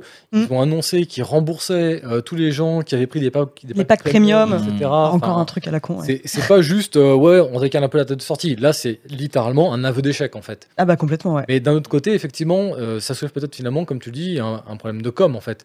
S'ils étaient arrivés plus clairement en disant, en mettant un gros tag dessus, bêta, early access, Mm. attention, c'est pas fini, on sait, c'est flingué, oui, on sait, c'est une bêta, vous voyez Ah, déjà, je dis pas que ça aurait été bien reçu. Parce que le principe d'early access pour un, pour un jeu de foot, moi, honnêtement, je trouve ça assez étonnant. Quoi. Hmm. Justement, Je, franchement, je, je, je comprends pas trop. Et bon, après, il y a un autre truc a, dont on n'a pas parlé, hein, c'est euh, le nombre de modes accessibles. Enfin, c'est le fait qu'il il y a juste deux modes qui sont jouables pour l'instant, Oui. euh, que tu as un nombre d'équipes limité. Vraiment, il y a, y a absolument rien qui va. Quoi. Donc tu parlais là notamment du modèle économique, et là du coup Oni c'est à toi que je m'adressais parce que je sais que tu consommes des jeux de sport, notamment euh, NBA 2K. NBA 2K, c'est ça, ouais. voilà. Euh, Est-ce que, parce que moi il y a un truc quand même qui m'a fait un petit pincement au cœur avec, euh, avec eFootball, alors les jeux de foot comme ça, moi je, m'en- fous totalement, c'est pas, c'est pas ma cam. Mais par contre, euh, c'est quand même le premier depuis un bon moment là qui euh, débarque en disant Attendez, on, on va peut-être trouver une alternative là finalement au modèle économique à 60 balles la douille chaque année en fait. Hmm. Et c'est le premier qui arrive en proposant ça, et putain, il se gamelle lamentablement derrière, et c'est un peu dommage. Mais finalement, est-ce que ça ne devrait pas euh, attirer un peu notre attention sur le fait, selon toi, que euh, bah, les modèles économiques euh, sont un peu pétés maintenant dans les jeux de sport. Bah oui, je pense aussi parce que le problème c'est que comme tu dis, euh, ils tentent un truc qui n'avait pas trop été fait avant, c'est de filer le jeu en disant voilà, on financera avec les DLC derrière. Soit, mais le problème c'est que le, modèle du free-to-play, il existe déjà dans pas mal de jeux de sport qui sont vendus 60 balles et où derrière, bah, c'est le cas dans FIFA avec Ultimate Team où il faut acheter tes packs de Oui. cartes pour avoir tes joueurs machin, c'est le cas dans NBA 2K où tu as de la monnaie que tu peux euh, que tu peux acheter avec ta carte bleue pour euh, personnaliser ton, ton joueur, etc. Machin. Et c'est le problème que moi ça me pose, et euh, comme tu disais, je, je, je joue, je jouais malheureusement, il faut le dire repasser à NBA 2K parce que j'ai lâché le truc à cause de ça. Quoi. Il, y a, y a toujours un écran qui te dit euh, tiens, n'oublie pas d'aller voir tes points, achète Ouais. des trucs, etc. Ça me gonfle. Moi j'ai acheté un jeu de basket pour jouer au basket et je m'en fous de la personnalisation, je veux juste mettre des paniers. Quoi. Mm. Et, euh, et le jeu te rappelle constamment qu'il y a un marché derrière, qu'il faut que tu payes, que machin, même si tu as mis 60 balles, ça suffit pas, il faut continuer. C'est relou. Et euh, effectivement, c'est intéressant de voir que, que c'est Konami hein, qui fait du football, de, de les voir euh, chercher à- euh, un autre modèle économique en disant voilà, on vous file le jeu, derrière, filez-nous quelque chose en DLC, machin. C'est de bonne guerre. Moi, je trouve que c'est un peu plus fair. Mais euh, faire payer le jeu 60 balles, comme le fait FIFA, pour dire derrière, alors tes packs de cartes, tu Ouais. des thunes, tu sais pas ce que tu auras comme carte, faut en racheter plein, hein, attention, hein, continue. hein, et enfin, c'est chiant, quoi. Ouais. Mais du coup, là, moi, ce qui fait que je m'interroge à l'heure actuelle, c'est que on sait que là, euh, ça a été déclaré il n'y a pas très longtemps, euh, Electronic Arts serait potentiellement sur le point de perdre le droit d'utiliser la marque FIFA. Mm. Donc en gros, ce qui s'est passé, grosso modo, c'est que les ayants droit de FIFA ont dû voir un peu ce que ça générait maintenant avec les packs de cartes et tout dont tu parlais un instant. Mm. Et puis ils leur ont dit, bah en fait la facture, euh, vous savez quoi, on va la doubler, voire la tripler, Mm. pour que vous puissiez marquer FIFA sur la boîte de jeu en fait. Donc euh, chez EA, on sent que la pilule euh, arrête de coincer. Mais du coup, en fait, au vu de la situation, est-ce que selon vous, on peut pas imaginer que euh, là, on serait pas finalement à l'aube d'une métamorphose bah, du modèle de vente en fait du jeu de sport, c'est-à-dire qu'à l'occasion d'un changement de marque en fait pour Electronic Arts, en supposant qu'ils n'aient pas le droit d'utiliser FIFA et qu'ils partent sur un délire comme PES, etc. Est-ce que pour eux, ce serait pas le moment de dire, on arrête, on sort plus un jeu à 60 balles à l'année, maintenant vous avez un jeu, c'est du game as service à 100%. On le patchera en temps réel au fur et à mesure et il n'y aura pas de douille à, à remettre tous les ans. Vous jouerez finalement au même jeu en fait qui sera patché indéfiniment dans le temps. Je me rends pas compte en fait à quel point ce modèle économique est complètement éprouvé dans le sens où moi je sais que je suis pas du tout cliente de ça, Mhm. Euh, mais je sais aussi que les personnes que je connais qui jouent, euh, ils se divisent en deux catégories, euh, ceux qui jouent aux jeux de sport, à la FIFA et NBA 2K. C'est il y a ceux qui sont dans une autodétestation permanente qui me disent je sais pas pourquoi euh, je continue de raquer tous les ans juste pour avoir j'en sais rien moi des gouttes de sueur et du ray tracing sur mes gouttes de sueur, enfin bref. Et il y a ceux aussi bah, qui disent bah écoute moi c'est mon le jeu que j'achète dans l'année, Euh, le consommateur un peu plus lambda disons qui va acheter j'en sais rien moi qui va juste jouer à Call of Duty et FIFA par exemple et qui se dit bah c'est pas grave moi en fait je sais systématiquement euh, pourquoi je paye mais euh, qui a pas nécessairement une pratique du jeu euh, ultra étendue en dehors quoi. Donc j'ai du mal à me rendre compte à quel point euh, ces gens-là, enfin ceux qui euh, sont contents d'acheter FIFA tous les ans, Mhm. parce que c'est un peu leur rendez-vous euh, annuel quoi. De, je Moi, sais pas à quel point ils en ont marre. J'achetais. NBA 2K tous les ans, pour le coup, c'était un peu le rendez-vous, effectivement. J'ai Mm. quelques potes euh, qui l'achetaient aussi régulièrement. On se retrouvait pour faire des matchs. On suivait les saisons comme ça. euh, c'était, c'était sympa. Euh, moi, je sais que j'ai lâché parce que j'en pouvais plus du modèle économique qui te foutait des, des, des splash screens en permanence pour te demander d'acheter. Euh, mais, euh, mais ouais, c'est, pour le coup, c'est- il y a carrément un côté euh, rendez-vous parce que tu sais que tes potes y jouent aussi. Donc, tu as Mm. l'impression de Ouais. devoir l'acheter aussi. Tu peux plus jouer avec eux si tu es encore sur FIFA, euh, sur FIFA 20 alors que sur, sur 21. Donc, tu es obligé de suivre un peu aussi à ça, quoi. Et c'est ça qu'on on sent que dans, dans leur structure, en fait, que c'est des jeux, mine de rien, qui s'adressent, comme tu dis, en fait, à, à un public comme qui est assez ciblé et qui va vraiment surtout consommer ça, en fait. Euh, moi, je me souviens que j'ai beaucoup joué à une époque à Madden, le jeu de la NFL. Et en fait, moi, ce qui m'a fait lâcher, c'est ni plus ni moins que la, la complexité du jeu. C'est-à-dire qu'on sent que c'est des jeux qui sont. Ils s'adressent à des joueurs qui les suivent depuis tellement longtemps que nous, quand on arrive, en fait, on prend un mur d'informations dans la tête. Et on se dit, bah, en fait, il faut que je digère tout ça. Alors que le type, lui, qui y joue depuis 10 ans ou 15 ans, bah, en fait, cette année, on lui dit, bah, euh, tu vois, euh, la passe brossée, euh, bon, Mm. bah, cette fois, tu vas faire comme ça, et puis ça va changer. Et puis, éventuellement, le lob, tu vas faire comme ça, et puis ça va être un peu différent, et point. Voilà. Mm. Toi, par contre, t'arrives, Mm. faut que tu digères finalement toutes les strates de gameplay qui se sont entassées les unes sur les autres. Mm. Et donc, du coup, pour moi, c'est vrai que, peut-être que je suis un peu idéaliste, hein, mais je pense que finalement, oui, en arriver à un jeu. Alors après, est-ce que ce serait économiquement pérenne pour EA de se dire, moi, mon jeu, vous ne le payez plus maintenant, vous avez payé des DLC au fur et à mesure, etc. Ça, c'est un grand, un grand mystère pour moi. Je pense que ça peut, euh, je pense que ça peut le faire. Après, effectivement, euh, comment ils empêcheraient quelqu'un de juste choper la version gratuite du jeu et de jouer à l'infini là-dessus? Ouais. Je sais pas comment ils pourraient se débrouiller. Je suis sûr qu'ils ont, qu'ils ont des, des- des ingénieurs très intelligents qui vont leur trouver des solutions. Mais, mais dans l'absolu, non. Je pense que ça peut, euh, ça peut le faire. Simplement, déjà, s'ils arrêtaient de prendre leurs clients pour des cons, tout simplement, en leur disant voilà. on est honnête avec vous, nous on vous fait un jeu de foot, on vous le file gratuitement. Par contre, ça nous coûte de la thune, donc si vous avez, vous avez euh, 20 balles qui traînent, euh, prenez des trucs. Non mais ça marche, c'est Mm. con hein, à dire, hein, mais ça marche de- d'être honnête avec les gens et de leur dire voilà, on vous vend plus le jeu, c'est plus 60 balles, vous pouvez le garder tant que vous voulez. Payer quelque chose pour que nous on puisse continuer à le développer, sinon on va devoir arrêter parce qu'on n'aura plus de thunes, c'est aussi con que ça. Et euh, ça, ça fonctionne. Et les gens, euh, c'est un contrat après entre le joueur et le développeur qui dit voilà, ok, ça me va, je te, je te file un peu. euh, ouais. Mais dans le cas d'IA, etc., puisqu'on reparle encore une fois de ces histoires de- des- cartes là, qui permettent de composer des équipes et tout, nous, Mm. quatre cartes et tout, bastringue. Bon. Mm. Enfin, ça paraît comme peut-être un peu étrange de d'imaginer quelqu'un comme EA et dire Putain, si on fait que vendre les cartes, euh, putain, le jeu, on peut pas financer, quoi. Parce que quand on voit ce que ça leur rapporte à l'heure actuelle, Ouais, ouais. je pense c'est ça qui, qui, qui- Mm. qui- qui a, je pense, déclenché là, la, la crise avec le terme FIFA, en fait, hein, c'est Mhm. qu'on se retrouve avec un acteur qui, finalement, là, a découvert un peu la poule aux œufs d'or, est en train de se gaver, et puis, bah, en fait, Ouais. euh, les endroits derrière disent Ouais, attendez, là, euh, vous bouffez sur notre dos, là, finalement, on va, On va réviser un peu les méthodes Mais- de calcul. Le, le truc, moi, je suis convaincu qu'il, et je pense que ce serait même mieux qu'ils fassent un jeu de foot en se débarrassant carrément de la Ouais. licence FIFA, parce que Mm. ils en sont un peu prisonniers en disant voilà, on a les noms des joueurs, euh, tu veux la carte Messi, bah achète euh, 30 40 packs de cartes et espère que tu auras la carte Messi, tu l'auras pas, bah rachète-en 40. Mm. Euh, et on est dans un cercle vicieux qui, qui, qui vaut rien, ça n'apporte rien au jeu, ça n'apporte rien au gameplay, ça rapporte beaucoup de thunes à EA, et ça crée un système quasiment d'addiction chez les joueurs qui veulent leur carte Ah Messi un ou je box, sais pas ouais. quoi. Et mais c'est tout. Alors que moi je me rappelle, euh, quand j'étais gosse, hein, pour le coup les jeux de foot c'était mieux avant, mais quand j'étais gosse, euh, on jouait. Il y avait FIFA d'un côté où tu pouvais jouer Zidane, Ronaldo, machin, et il y avait ISS où tu avais absolument pas les vrais noms des joueurs. Ils avaient fait des trucs un peu, euh, ils avaient changé trois lettres pour que Mm. ce soit pas le même nom. Ridan, Ronaldo. Et- ouais. exactement. mais par contre, le jeu était tellement plus fun. Ouais. C'était tellement un meilleur jeu de foot. Mm. Je me dis, ils se débarrassent de FIFA en disant, allez, on va faire vraiment un vrai jeu de foot où les gens s'amusent. Ben, le Forza Horizon du FIFA, finalement, enfin, du jeu de foot. Et euh, Mm. je suis certain que ça cartonne. Mais ce Ouais. serait tellement mieux, quoi. Ok. Ouais. Bon. Et toi, Malware Parce que euh, t'as pas beaucoup entendu. Moi, je, je- je propose de me repositionner, tu sais, comme les dessinateurs dans les émissions de télé, tu sais, un petit croquis. Illustrateur.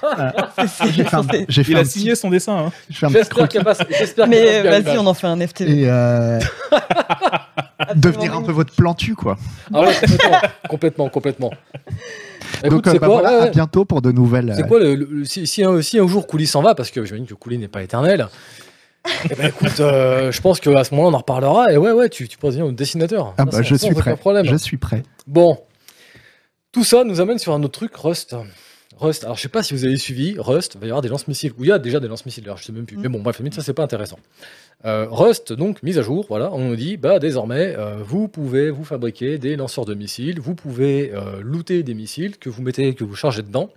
Vous avez une interface, vous avez la carte du, du jeu, vous mettez un cercle, grosso modo, là où vous voulez tirer vos missiles, et vos missiles vont taper quelque part au hasard dans ce cercle. Bien sûr, il y a une contre-mesure.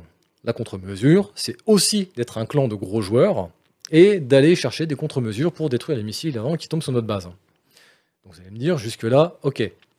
Le problème étant, là, on a un système développé pour des gros joueurs, et en face, la réponse pour s'en défendre, en fait, finalement, c'est faut être aussi un gros joueur. Donc moi, ma conclusion, finalement, c'est est-ce que les euh, hardcore gamers nous emmerdent pas un petit peu dans les jeux en ligne? Se retrouver dans des jeux comme ça avec des gens qui surconsomment le jeu et qui finalement bah, dictent un peu les mises à jour, dictent un peu la façon dont on doit y jouer. Parce que bah, eux, ils sont là, ils y jouent 40 heures, ils sont Mhm. en boucle sur les Mhm. forums à dire je veux ci, je veux ça, le jeu, je veux qu'il parte dans cette direction. Et pendant ce temps-là, bah, on a Jean-Michel euh, qui lui veut jouer 5 heures par semaine euh, quand il n'a pas les gosses. Et lui, bah, il va construire sa cabane sur Rust et il va se faire défoncer la gueule. Donc finalement, est-ce que, euh, je vous pose une question finalement plus simple et qu'on va élargir au fur et à mesure, les hardcore gamers ne sont-ils pas un problème Noël Malware? En tant C'est qu'hardcore une question gamer. intéressante. Je vous remercie de me l'avoir posé. Euh, non, en plus, j'avais quelque chose à dire, puis là, euh, puis là j'ai un trou. Mais euh, Bon, Oni, Ouais. tu prends le relais après ouais, on le relais après. Bah, pff, alors, le, le- le truc, en fait, le, moi, le, le- le problème que j'ai, c'est que je joue pas beaucoup à des jeux comme Rust. Rust, typiquement, j'avais envisagé d'y jouer, j'avais regardé la fiche sur Steam et quelques avis et quelques vidéos. Et je me suis dit, mais c'est pas du tout un jeu pour moi. Parce que moi, j'ai- il y a un truc que je déteste dans les, dans les jeux vidéo, c'est de me faire sniper à 400 mètres par un Bah mec oui, que j'ai jamais vu alors que je cueillais des fleurs. Et je dois recommencer tout à zéro. Ça, c'est un truc qui me rend ouf. Et, euh, et je comprends qu'il y ait des gens qui aiment ça, pas de problème. Moi, c'est Ouais, pas du tout mon truc. ouais. Et euh, du coup, j'évite un peu ce genre de jeu, mais c'est vrai que c'est en partie à cause de ce genre de tryharders qui sont là parce qu'ils veulent absolument faire du frag, euh, machin, et ils veulent tout défoncer. Pourquoi pas, mais je veux, c'est pas avec eux que j'ai envie de jouer, quoi. Mm. Mais ouais. Moi, de manière générale. Ah, pardon. Vas-y, vas-y. Non, non. Mais moi, de manière générale, en fait, je préfère quand même les, euh, les jeux multi où tu as un système de rang d'une manière Un ou d'une autre. système de ladder, quoi. Un ladder. euh, Ouais. un ladder Lâché dans le grand bain, ouais, c'est ça. Ouais. Enfin, je... Ça, ça m'angoisse énormément, en fait. Quoi. Mm. Et là, récemment, euh, je me suis mis euh, à EVE Online Mhm. parce que ça fait hyper longtemps. Bah, D'ailleurs, j'en fais un article dans le prochain Canard PC, mais ça fait hyper longtemps en fait que c'est un univers qui me fascine complètement Mhm. et en même temps qui est réputé pour être complètement im- impitoyable envers ses joueurs. Quoi. Heureusement, bah, ils ont créé des zones pour ces joueurs-là. Bah, même ce jeu qui est quand même euh, ultra aride, quand même, euh, et assez complexe. T'as quand même une espèce de truc qui te, tend, te tient un peu par la main, enfin ce qu'ils appellent la new player experience. Quoi. Et moi, j'avoue, je trouve qu'il n'y a rien de plus euh, relou en fait que de lancer un jeu auquel tu as réellement envie de te mettre, te faire sniper en deux secondes, ouais. Et... Ouais. ouais. ça, ça, ça, ça m'angoisse. Ouais. Bah, non, mais c'est pour ça qu'en général, euh, oui, enfin exactement de la même manière. Enfin, c'est plus, euh, je préfère les jeux où il y a un bon système de ladder, quoi. Mhm. où vraiment euh, tu vas pouvoir progresser à chaque fois, euh, à chaque fois à ton niveau et progresser, euh, progresser au fur et à mesure. Par exemple, bon, moi j'avais pas mal joué à Dota 2 Mhm. et Dota 2 c'est connu aussi pour avoir une communauté. euh, Alors pour le coup, c'est pas tant que tu es entouré de, de hard- d'hardcore gamers, pas tant que ça, mais plutôt des joueurs toxiques, quoi. Vraiment Ouais. des Oui. joueurs où tu fais la moindre erreur Oui, il y a ça en et, plus. Tu te fais, Ouais. et tu te fais ins- insulter, etc. Mais euh, au moins, il y a suffisamment de joueurs pour que tu puisses un peu progresser quand même Mm. à peu près tout le temps à ton niveau, quoi. Et euh, mais bon, j'ai l'impression qu'un jeu comme Rust, c'est quand même, c'est un peu différent parce que ça cible vraiment une. Ils savent que leur communauté, Mhm. c'est euh, des joueurs qui sont destinés à. C'est des joueurs qui passent des, des centaines d'heures, enfin qui restent dessus, quoi. Ils sont pas comme sur Dota qui va devoir ou même Starcraft à un moment euh, qui vont devoir brasser un petit peu les deux Oui. qui vont devoir essayer d'accueillir les débutants d'un côté Mm. et puis de contenter les, les, les, les hardcore gamers de l'autre Et J'ai les chiffres ont l'air Oui. de, de confirmer, hein, parce que Rust, là, depuis la mise à jour, euh, ça plafonnait à peu près à 70 000 joueurs aux heures de pointe. La mise à jour, avec le lance-missile est tombée, ils sont montés à 100 000 directement. Mm. Bah après, enfin, je sais pas, de manière, d'un point de vue stratégique, moi, je pense que c'est euh, une, c'est peut-être potentiellement une erreur d'écouter qu'une euh, qu'une partie, enfin, les hardcore gamers, certes, ont pensé le jeu, etc. Et ça permet, effectivement, en, en t'adressant à eux, tu permets de favoriser un peu ton taux de rétention de joueurs, mais tu te fermes aussi euh, l'accès à de, de nouvelles personnes, quoi. On se souvient de Dark Souls, par exemple. Dark Souls, euh, qui a été surinvesti par des hardcore gamers pendant toute sa phase d'early access. Le jeu est Non. sorti. Le- ouais, Dark Souls. Non. ouais. Dark Souls. Darkest Dungeon. Darkest Dungeon. Ah oui. Darkest Heureusement que t'es là. Heureusement que t'es là. C'est le soir, demain c'est férié, on est fatigué. Ouais. C'est Darkest Dungeon, Dark merci, Mais oui, chaud Dark dans ce pull aussi, faut le dire. Merde. Il faudra un mode Darkest facile. Dungeon. Darkest Dungeon qui a été surinvesti pendant sa, bêta par, donc par des, hardcore gamers. Mm. Le jeu est sorti. Les gens qui n'avaient pas du tout, en fait, qu'on découvert le jeu Day One, en fait, Mm. se, se sont fait mais fracasser les dents. Et on- les, les développeurs, en fait, se sont trouvés, quand le jeu est sorti, à devoir patcher en urgence pour réduire la difficulté, parce qu'en fait, ils se sont Mm. rendus compte qu'ils avaient adapté la difficulté à cette espèce de minorité Mm. vocale qui était Mm. surinvestie, qui était constamment en train de dire je veux plus de ci, je veux plus de ça, le jeu, moi, tiens, ton truc, Ouais. là, je d'auteur comme ça, Mais etc. surtout des masochistes quoi, Ouais, qui non, mais se voilà. fouetter Et donc, du coup, on s'est retrouvé avec ces joueurs, en fait, qui euh, ont pris un peu le commandement du, du jeu sans que les développeurs s'en rendent compte. Ouais. Et tu vois, là, Bon, on ouais. parlait à l'instant de ladder. Un jeu comme Forza, on imagine que c'est créé pour créer, enfin, pour faire une, une expérience qui est équitable pour tout le monde. Bah, même là-dedans, on se retrouve avec des tryharders qui vont farmer le jeu, le poncer, etc., au point où ça va commencer à déborder sur l'expérience des autres joueurs. Je m'explique. Mhm. Dans Forza, actuellement, il est possible d'acquérir pour pas cher une Jeep qui coûte 40 000 crédits. Oui. Cette Jeep, on peut l'upgrader quand on roule avec. On dépense des points, et lorsqu'on a dépensé des points pour atteindre en gros un endroit dans l'arbre de compétences de la Jeep, on débloque un coffre à loot qui nous donne accès à des voitures qui elles sont super intéressantes et qui grosso modo rapportent entre 100 000 Ouais, c'est un- et 200 000 c'est crédits. Une, une espèce de roue de la fortune. À chaque fois que Voilà. tu passes un niveau, tu as une roue de la fortune qui peut te faire gagner une bagnole. Absolument. Et ce point-là en question te, te débloque une spéciale roue de la fortune où tu as trois rouleaux et tu peux gagner trois bagnoles. Tout à fait. Mm. Ok. Donc là-dessus, on obtient un coffre à loot qui coûte bien plus que 40 000. Mm. Donc l'opération est rentable, quoi qu'il arrive. Mais une fois qu'on a la bagnole, qu'on sait plus quoi en foutre, bah, qu'est-ce qu'on fait? Bah, On l'offre à un inconnu, parce que dans le jeu, il y a un système pour offrir des véhicules à des inconnus. Surtout, j'imagine, tu peux pas avoir deux fois la même bagnole. Non, Euh, T'es obligé de l'offrir. Oui. Pas, ouais. Voilà, t'es obligé de l'offrir pour pouvoir recommencer l'opération. faut- Donc, du coup, voilà. pas déjà en plus du coup. Ils l'offrent, Mm. ils récupèrent les points qu'ils ont investis dedans, les points de compétence, pour pouvoir la mettre dans la nouvelle Jeep et recommencer inlassablement. Et donc, ce qui fait qu'il y a des joueurs qui sont en train de jouer tranquillement leur truc, on n'a rien à foutre d'aller farmer, machin, etc. Et toutes les 5 minutes, machin vous a offert une Jeep. Machin Ouais. vous a offert une Jeep. Mais C'est comme les quiz euh, Canard PC, quoi. Exactement. On distribue Exactement. des jeeps. euh, ce, qui est, terrible par rapport à ça, c'est que tu peux pas refuser les cadeaux de quelqu'un. Oui, en fait. mais oui. T'es obligé d'accepter la Jeep. Ouais, ouais. Ouais. Ouais. Bon, j'ai vu, j'ai j'ai- j'ai vu passer une vidéo hier soir d'un joueur qui a genre effacé genre 50 jeeps quoi. Mm. Paraît comme ça, Oui. clac, clac, clac. Ah, tu clac, peux les effacer clac. quand même. Oui, tu peux, Ouais. encore en haut, tu peux Non, les mais- effacer. Ouais. Ouais, ouais. Non, mais parce que ça serait marrant qu'il y ait une sorte de, de, de, Ouais, de crise les économique, tu vois, avec, euh, avec euh, un cimetière de jeep. Dans Ouais. La le- terrible crise de la Jeep de 2020. Et donc du coup, moi ce que j'ai trouvé assez terrible là dans, dans ce système finalement, c'est qu'on se retrouve encore une fois avec des gens qui sont des hardcore gamers qui ont envie de farmer le truc, de le poncer, d'avoir la meilleure bagnole possible, etc. et qui, bah, encore une fois, bah, vont venir marcher sur la tête à côté du joueur qui est lui qui, Ouais. qui s'installe tranquillement et qui prend une pluie de jeep sur la tête en fait. Mais bon, là, pour le coup, c'est plus un problème de game design, quoi. Il y a aussi des euh, game design, on est ils se sont pas rendus compte qu'il y avait une strat pétée dans leur jeu Mm. et je pense que maintenant bah, ils s'en rendent compte et puis ils vont supprimer ça ou le, le- le prix de la Jeep va Mm. augmenter, ça sera plus rentable. Enfin, bon, je sais pas s'ils vont forcément le supprimer. Après, faut le, le truc, c'est que ça change pas non plus. euh, ça fait, ça permet à un joueur en fait de skipper les étapes pour avoir toutes les bagnoles, on va dire. Après, c'est une nuisance assez minime, mis à part ton, inbox qui est rempli de Jeep euh, en une heure. Mais c'est à part ça, c'est Ah bah, ça, on est d'accord, c'est chiant. On- Effectivement, faut faire un truc.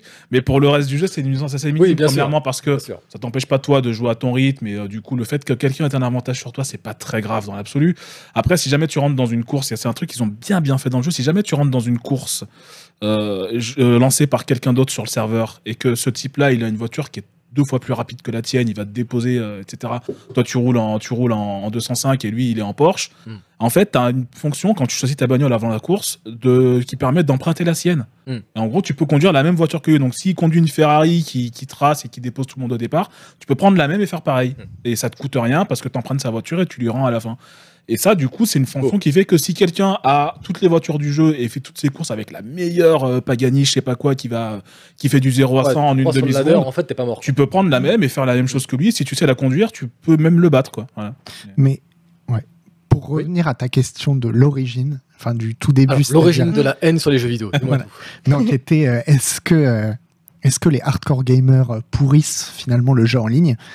Je sais pas, mais en tout cas, personnellement, je joue quasiment jamais à des jeux multijoueurs. Je joue quasiment jamais en ligne, justement parce que j'aime pas la compétition Mhm. et que euh, bah, toutes les expériences que j'ai eues, ça a été très vite désagréable parce que parce que ouais, quel que soit le jeu, tu trouves tout le temps et très très vite euh, des gens qui sont en train de le poncer et ça peut être Mhm. le jeu le plus casu du monde, même euh, Fall Guys ou des trucs comme Mais ça. oui, bah Fall Guys, t'as des personnes qui trichent sur Fall Guys, ça Voilà, c'est t'as des gens qui complètement T'as t'as des gens qui trichent et et l'impression que euh, si t'as envie de t'amuser dedans, bah, il va falloir à, à tout prix. T'auras pas le choix que de t'investir des centaines d'heures comme eux Mm. pour pouvoir t'amuser aussi. Et sinon, bah non, tu vas continuer à te faire Je rouler. pense dessus. que ça dépend des objectifs que tu te fixes. Je pense quand même que tu peux profiter de Fall Guys même avec des tryharders dans la même partie que toi. Ouais, Euh, encore Fall Guys. Oui, ça puis en plus ils ont eu la bonne solution euh, dans le sens où ils ont quand même créé euh, une île spéciale pour les euh, Ouais. entre tricheurs. Ça c'est quand Ouais, même euh, très très bien. ça, euh, on, on prend toi qui est un joueur de, de jeux de combat, notamment des Street Fighter, etc. Mm. Euh, moi, j'aime bien les jeux de baston, en fait. Ça, ça- mais j'aime bien les jeux de baston juste parce que ça me fait rire, en fait. Hmm. Mais j'aimerais pouvoir jouer en ligne. Bah pareil. mais en fait, Et à, je, ch- à chaque fois que j'ai essayé, je vois ce que ça m'apporte. tu te prends 10-0 à la, Bah, c'est ça. sur 10 matchs de suite et puis tu dis bon bah non bah je vais retourner jouer contre Tu vois ce que ça l'ordinateur. apporte dans le Mm. sens où tu te dis, bah, j'ai pas une IA en face de moi, donc euh, ça va être.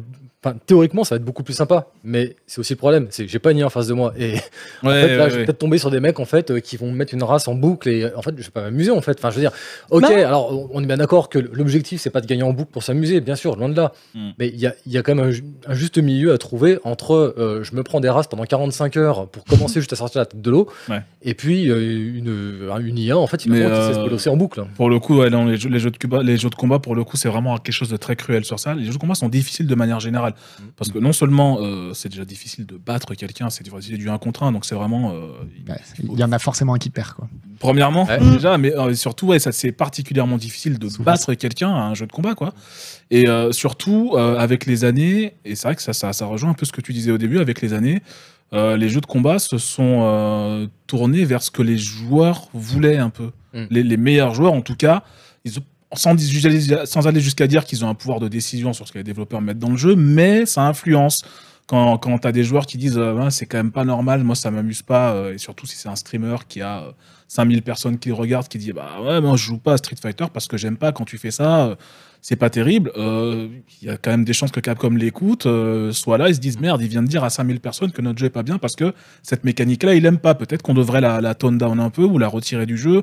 Et c'est vrai que ça, ça a tendance à influencer les jeux de combat vers quelque chose qui est plus compétitif, certes, mais aussi moins accessible pour les, Mhm. pour les débutants. Il y a toujours un combat entre on va faire un jeu de combat que les débutants peuvent euh, appréhender et apprendre correctement, ce qui est déjà pas évident en soi, mais on veut aussi que les professionnels et les joueurs qui gagnent leur vie avec ça trouvent leur compte et fassent la promo du jeu et ils Ouais. jouent devant leurs fans, etc. Et c'est quasi impossible de faire un truc comme ça. Alors du coup, moi, pour conclure un peu ce, ce mini débat entre guillemets, il y a une question que je vais vous poser à tous. Est-ce qu'on peut, en 2021, faire sans les hardcore gamers?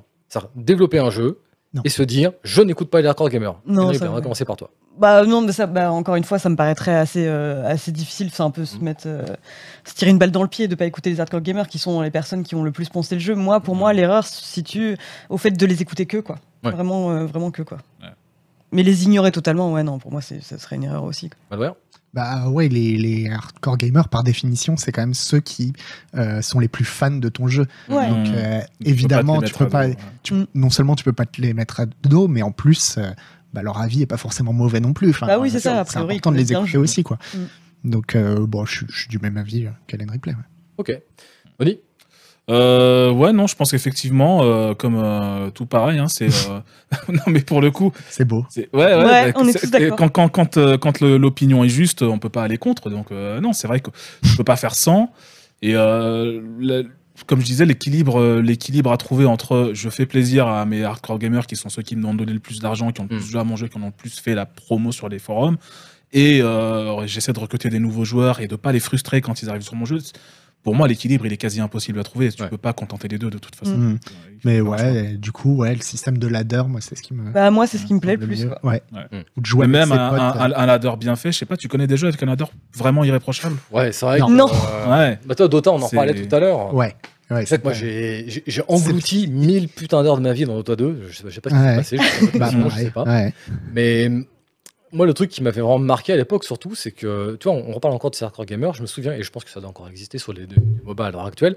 T'as des hardcore gamers, eux, leur kiff, c'est de faire ce qu'on appelle des, des smurfs. Ouais. Des, Mmh. comptes smurfs, en fait. Ouais. Donc, l'objectif, c'est de dire, je redémarre avec un compte tout neuf et je vais Éclater tout le monde, ouais. des nouvelles Ça achats. se fait, ça Et- se fait beaucoup Mais dans les en jeux vrai- de combat pour le coup. En vrai, si j'étais fort à Dota, c'est ce que je ferais aussi, parce que ça doit être trop. non, mais ça doit être, ça doit être tellement satisfaisant, quoi. Ah ouais, mais euh, Ah, ça doit être- c'est- c'est satisfa- Pour avoir été obligé de le faire parce que j'avais perdu une sauvegarde et donc j'ai dû remonter le ladder de Street euh, une fois. euh, Ah, ça doit être trop tu- cool. Ah non, moi j'adorerais. Au début, tu te dis, oh là là, j'ai zéro 50 sur victoires d'affilée, c'est rigolo, ouais. mais tu t'ennuies quand même assez vite. Mm. Ouais, et puis t'as l'impression, tu vois, de, de faire un croche-patte à une biche, quoi. Enfin, c'est pas cool. Ouais, ouais, ouais. Bah ouais, Après, si, faut, bah faut si. bien faire la distinction entre hardcore gamer et effectivement joueur au comportement Bien sûr. ouvertement toxique. euh, ouais, Ouais. Mm. c'est Et, clair. euh, mais où jouer avec ses potes, quoi. Ah bah Oui, ça, voilà, c'est le mieux pour après- les. Ses potes, ouais. ses potes moins forts si possible. Là, bah, après, c'est ce qui implique d'avoir des potes qui ont les mêmes dispos, les mêmes, le même jeu, les mêmes envies, les mêmes attentes.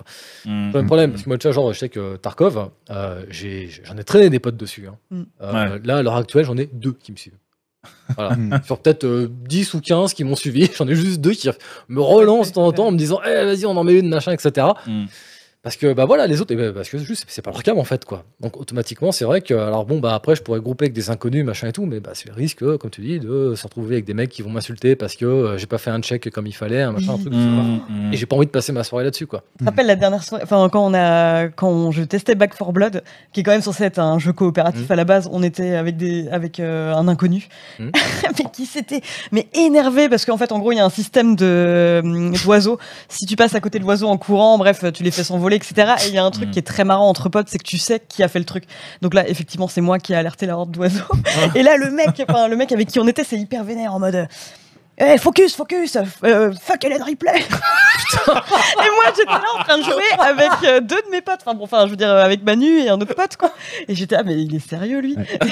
Normalement, Oh, le, bordel. normalement, le moment, tu vois, où j'aurais dû un peu défendre Hélène Ripley et dire Oh, attends, tu parles pas comme ça. Non, moi j'étais juste trop content que ça tombe pas sur ma gueule. Ça faisait huit fois de suite qu'il lançait les alarmes.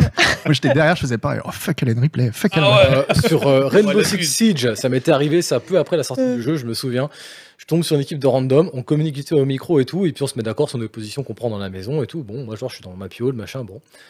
Et puis euh, les, les deux, trois autres mecs de mon escouade, là, je- mais ils se font rincer, mais genre mais en 4 secondes et demie. J'ai passé toute la partie avec un mec de mon équipe qui du coup en fait suivait ma caméra, hein, et je l'entendais qui disait mais qu'est-ce qu'il fait? Mais putain mais il est con Mais non Ah ouais, mais moi, Mais non, ça me fais pas. Les gens qui continuent de parler Et le pire, c'est que j'ai niqué les mecs d'en face. Et donc à la fin, genre, j'ai- j'ai j'ai- j'ai engagé la conversation avec le mec. Je dis, mais donc, euh, j'ai alors, il est où le problème là Parce que t'as passé la partie là à me dire, euh, et pas un bruit. Là, le micro a été Mhm. coupé. Plus un bruit Ah. jusqu'à la fin de la partie. Mais Il je te jure, pendant Internet. 10 minutes, j'avais dans les oreilles un mec qui était là, mais non, Mais qu'est-ce que tu fais? Putain, mais, mais qu'est-ce qu'il est Peut-être qu'il mais il est nul, mais il est nul, mais il est nul. Et voilà. Enfin, Mais bon. euh, non, mais il peut y Ah, avoir on un aime, certain c'est charme aux gens toxiques aussi. euh, à très... Oh, alors non, bon, non, non, non, non, à très petite dose, je veux dire, des fois, il y a un aspect comique, quoi. Ouais. Ah bah tu vois des c'est gens-. Ah bah oui. Tu vois des gens, mais Ah tu oui. te dis, mais, mais, mais toi, ta vie, elle doit être vraiment nulle à chier, quoi. Pour que tu t'énerves comme ça et que Ouais. t'en arrives Ouais. à dire des trucs comme ça pour- Ouais. dans un jeu que tu te vidéo. mettes dans cet état-là. Ensuite, c'est- la c'est boucler que la personne essaie de te confronter, ouais. Hmm. Ouais. Bon. Mais c'est pas rigolo long. Mais euh, moi d'ailleurs, moi, enfin, je, je reviens juste. euh, J'étais étonnée quand tu disais que les jeux de baston, euh, t'aimais pas spécialement faire en ligne, parce que moi, je j'aime bien, j'aime bien faire ça de temps en temps, parce que j'ai eu quand même des interactions hyper cheloues en fait. Ouais. bah, je me souviens notamment sur euh, Soul Calibur, mais alors c'était, je sais plus lequel c'était, euh, période euh, période Xbox 360 quoi, où c'était la première fois que je faisais du jeu en ligne et je tombais bah, sur euh, des gens, enfin j'en sais rien, qui respiraient excessivement fort dans leur micro. Je suis tombée sur une meuf ultra flippante qui jouait. Mais vraiment, elle faisait tout le temps le même coup, et moi j'étais nulle pour parer à ce moment-là, tout le temps le même coup avec, j'en sais rien, Ivy ou quelqu'un comme ça, en chantant un chant pour enfants euh, ultra flippant, mais en même temps je me dis Mm. ça, tu vois, je l'aurais pas eu à Ouais, c'est le charme. Ah c'est le ouais, charme. Ouais, bah, bah, comme Il y a un avec Agbu, on charme a, euh, au jeu de on combat. a je joué à Sea of Thieves à l'époque où je l'ai sorti avec euh, Agbu et Moquette. Moquette, si tu nous regardes, on te fait des gros bisous. Et on s'était retrouvés à couler des Allemands ou des Hollandais ou je sais pas quoi.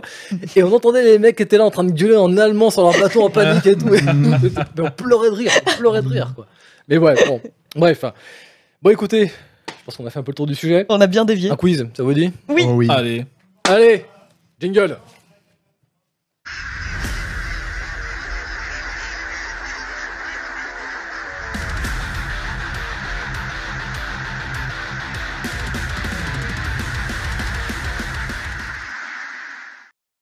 Hop, bah, de retour. Je suis en train d'essuyer mon petit plateau en même temps parce que, comme d'habitude, je vais prendre un malin plaisir à vous donner des mauvaises notes parce qu'après tout, vous êtes là pour ça. Bon, nouveau quiz. Qu'est-ce que j'ai fait de ma feuille? Parce que je suis en train de. On rigole, on rigole, mais je m'embrouille. Alors, le quiz qui va suivre va faire appel à vos connaissances de Canard PC. Ah. On va voir à quel point vous nous lisez bien ou mal. Et même pour vous, surtout, là, les deux, là, là, là. Pourquoi nous les deux Là. On est là, on est là. Parce qu'il y aura des jeux qui vous concerneront forcément. Ah, Il y aura il y a des jeux avec qu'on a jeux que vous, vous avez testés. Donc Oh, vous serez yes. encore moins excusable. Je sais pas si vous jamais encore Oni, on peut l'excuser. Il ne teste pas des jeux vidéo. Vous, des fois, il y aura vos tests. Oui, ouais. je suis pas capable de me rappeler de mes notes. Donc la Bah, thématique tous les du jour, cinq, quoi. De temps en temps, ça arrive, c'est comme ça. Il y a des jeux qui sont dans un ventre mou. C'est ni bon ni mauvais, c'est moyen, c'est tiède, c'est fade, c'est pas scandaleux, mais c'est pas bon, c'est bon. C'est les jeux à 5 sur 10. Mm. Là, Mm. vous allez avoir. Alors 5 sur 10 pour moi c'est déjà quand même un peu euh, ça veut dire là, quand même réfléchissez c'est- bien quoi. 5, c'est le milieu. Ouais, la moyenne. littéralement au milieu du tableau. Hein. 5 Mm. sur 10. C'est- t'as- ouais mais il y a tellement de bons jeux qui sortent que est-ce on est d'accord. Mais après, voilà, on rentre dans, bon, des, bref, dans des considérations euh, qui sont beaucoup Pardon, plus pardon, complexes. pardon, Ça pardon. conteste l'arbitrage déjà. Ah. Pas ton meilleur quiz. hein, Pas ton meilleur quiz. vous verrez une série de questions. À chaque fois, 4 jeux vont apparaître. Sur les 4, il y en a un seul qui n'a pas pris 5 sur 10. Ah. Il faudra me dire. Ah, il faut lequel. trouver celui qui a C'est pas dur. pris Voilà, ça sur c'est 10. dur, ouais. Ils ont tous pris 5 sur 10, Ok. sauf Sauf un. un dans le lot. faut me dire lequel. Ouais, Très c'est dur. Ok ouais. Dans le chat, n'oubliez pas, remplissez votre nom. Alors on est désolé, on sait que Quizkid, des fois c'est un peu pénible. Donc essayez de remplir votre nom pour participer et qu'on puisse vous euh, saluer comme il se doit en fonction de vos Et performances. pour recevoir une Jeep dans Forza Horizon. Exactement. Exactement. En régie, est-ce qu'on peut me confirmer si le quiz euh, qui est prêt? Parfait, nickel. Bon. Eh ben allez, envoyez-moi. Moi aussi, chat, je te fais des gros bisous. Envoyez-moi la première question, s'il vous plaît. Lequel de ces jeux n'a pas pris 5 sur 10 Est-ce que c'est Skater XL Est-ce que c'est Ashwalkers Est-ce que c'est Bang Bang Racing? Est-ce que c'est Carillon? Je répète. Skater XL, Ashwalkers, Bang Bang Racing, Carillon, il y en a un seul qui a pas pris 5 sur 10. Lequel? C'est dur parce qu'il y en a deux que j'ai testé, je me rappelle Ah, plus. fait Moi, deux? je, je le- je le sais pas, mais il y en a Moi, je un classe, qu'on- il a pris a 5 mis à sur 10, Carillon. euh, c'est un scandale. Ah ouais, vraiment. Bah, c'est abusé, Ah, euh, Manu. deux. Attendez. C'est lequel 1. Allez, allez, allez, allez. Oh, putain. Ah. Alors, nous avons Skater XL. Ah, nous Carillon, avons- il avait eu je- comprends il pas rien de ton écriture. J'ai mis, bah ouais, mais je me suis tracé du Ah, coup. Bang BR. Ok. Ah ouais, Ah, Bang, bang, Bang Bang Carillon. Racing. Pour toi, c'est un scandale, Oni euh, le... Eh ben, Ah écoute, bah le ouais. seul dans l'histoire qui a bon. Noël Malware. Ah bon? Avec quoi, t'as mis Skater XL. Skater Ah, bah oui, tu l'as testé. Eh ouais. Ouais. Ah. Skater XL. Facile. 4 sur 10. Jules, si tu peux nous afficher la couverture de Canard Ouais, PC non, qui correspond. Carillon, euh, Carillon 5 sur 10. Ouais, non, c'est Carillon vrai Excel. que c'était dur. Même. XL. Il méritait au moins 410, ça. 6. Dans le CPC numéro 410 par Noël Malware, la conclusion. Pour l'instant, et malgré un jeu annoncé comme un produit fini, Skater XL est encore une version bêta un peu meilleure que l'alpha qui avait été vendue comme une bêta. C'est Quel poète. t'as voulu dire, mais tu l'as Quel dit. poète. L'essentiel est là, c'est-à-dire le moteur physique, mais ça s'arrête là. Il faudra attendre encore un peu pour espérer voir un jour un vrai jeu. Depuis, j'ai à peu près 200 heures sur Skater XL. non, c'est vrai. En Tu plus, c'est regrettes vrai. cette note du coup De quoi Non, je regrette absolument pas la note.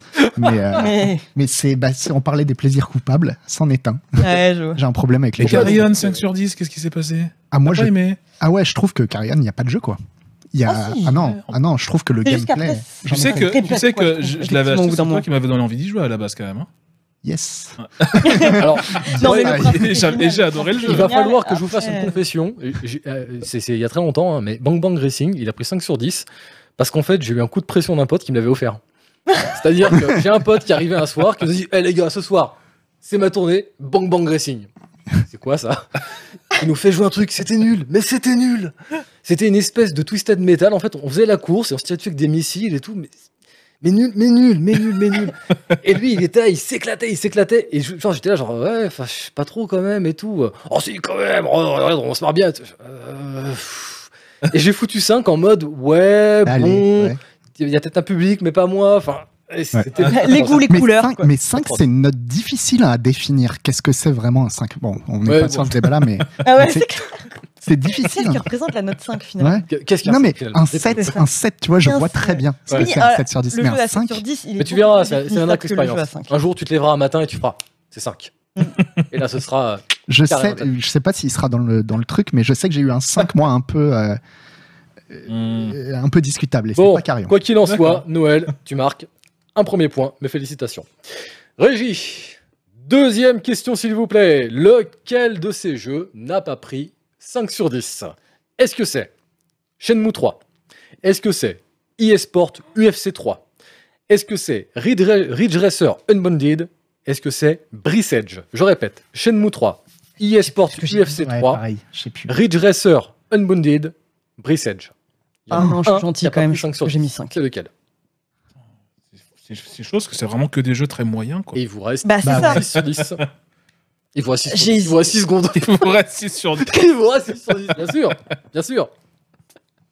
J'ai mis au pif parce que je me rappelle plus de la note que j'ai. Bah ouais, moi j'aurais pu mettre pire, mais je pense que 5. Ouais. T'avais testé quoi toi? Allez, Brice Edge. Jules, peux-tu nous afficher la couverture, s'il te plaît, du canard PC numéro 377, dans lequel eSport UFC 3 a pris 6 sur 10 par la vénérée Maria Kalash Et bim Un point, une Jeep Un point pour Hélène Ripley. Une Jeep. Félicitations, une C'est Jeep une Jeep par point, on t'a pas dit Eh ouais, Bah oui, UFC 3 qui a pris 6 sur 10, donc par Maria Kalash, qu'on embrasse bien fort si elle nous regarde. c'était sympa pour La conclusion, c'était ben, c'est de mieux en mieux, mais c'est toujours pas ça en fait. Reste que, soyons très clairs, c'est à peu près réservé aux pratiquants et aux spectateurs assidus de la discipline. Parce qu'en fait, elle testait les jeux UFC tous les, tous les ans, parce qu'elle faisait notamment du jiu-jitsu brésilien, Mm. compète, euh, elle est rentrée avec des médailles et tout. hein, c'était- Mm. Bah, elle était Mm. championne de France même. hein. Et oui, oui. Et donc, du coup, euh, automatiquement, bah, il y avait des jeux avec des mecs euh, qui se mettaient des grosses tatanes dans la gueule. Bah, Mm. euh, on a regardé, on s'est dit, bah, tiens, euh, t'es la seule en fait. Et sur, sur, ouais. Le jiu-jitsu brésilien, ça a été popularisé justement par l'UFC. Ah bah, en plus. Donc, euh, Comme quoi. Mais donc voilà, donc 6 sur 10 par Maria Kalash. Et donc dans ce magnifique numéro avec, c'était quoi? C'était Surviving, Surviving, ah, Surviving Mars, je suis fatigué, qui était en couverture. Je bois un coup de fouette parce que je suis en train de me dessécher moi. Il était pas mal sur Surviving. Et donc tous les autres ont eu 5.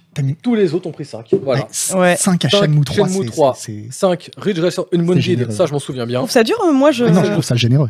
Ouais, moi aussi. En, à y Oui. réfléchir, je trouve ça généreux Aussi, aussi, ouais. mais je pense que j'étais j'étais gentil à l'époque. Mais c'est marrant comme on, on- des fois on revoit nos notes avec du recul, on se dit Ouais. Ah j'ai eu la main lourde J'ai ou fait- j'ai Mais pareil, peu de- trop, dans, euh, dans l'autre sens, 5, ouais. à Breath Edge, même si c'est un jeu très moyen dans l'absolu, je trouve ça rude. Je l'ai testé la même semaine quasiment que Subnautica Below Zero. Voilà. Ah oui, Ouais, oui. c'est- oui. ouais. Ah voilà, donc là automatiquement ils prennent une claque. Ça, c'est- bon, Régie, peut-on avoir la troisième question, je vous prie? Lequel de ces jeux n'a pas pris un 5 sur 10 Est-ce que c'est Ride 3 Est-ce que c'est Burnout Paradise? Est-ce que c'est Dirt Showdown? Est-ce que c'est Ford Racing 3 Je répète, Ride 3, J'ai rien dit. Burnout Paradise, Dirt Showdown, Ford Racing 3. Il y a une thématique hein, quand même. hein. Ouais, Ouais, ouais, ouais. ouais, c'est clair. Moi j'ai envie d'en faire, j'ai envie de faire une Oni. Oh non, mais là, lui, s'il a pris 5 sur 10, c'est un scandale. Ouais, mais pareil, j'allais le dire en fait. Si lui il a pris 5 sur 10, je comprends pas. Moi je quitte le plateau. hein. Il nous reste 4 secondes. 3, 2, 1. et 0. Voyons voir. Bon. Attends. Burnout Paradise, c'est ça Ouais. Dutch Showdown, Burnout Paradise. Eh ben, on a deux points qui ont été marqués. Noël, Oni. Ah, Puisque c'est Oh bah, super. Burnout Paradise qui a pris Bien joué, les gars. 6 sur 10 Eh dans oui. le canard PC, 184 par Fishbone. Parce qu'on a l'air d'oublier aujourd'hui, mais Fishbone, à Mais l'époque, oui testait des jeux vidéo.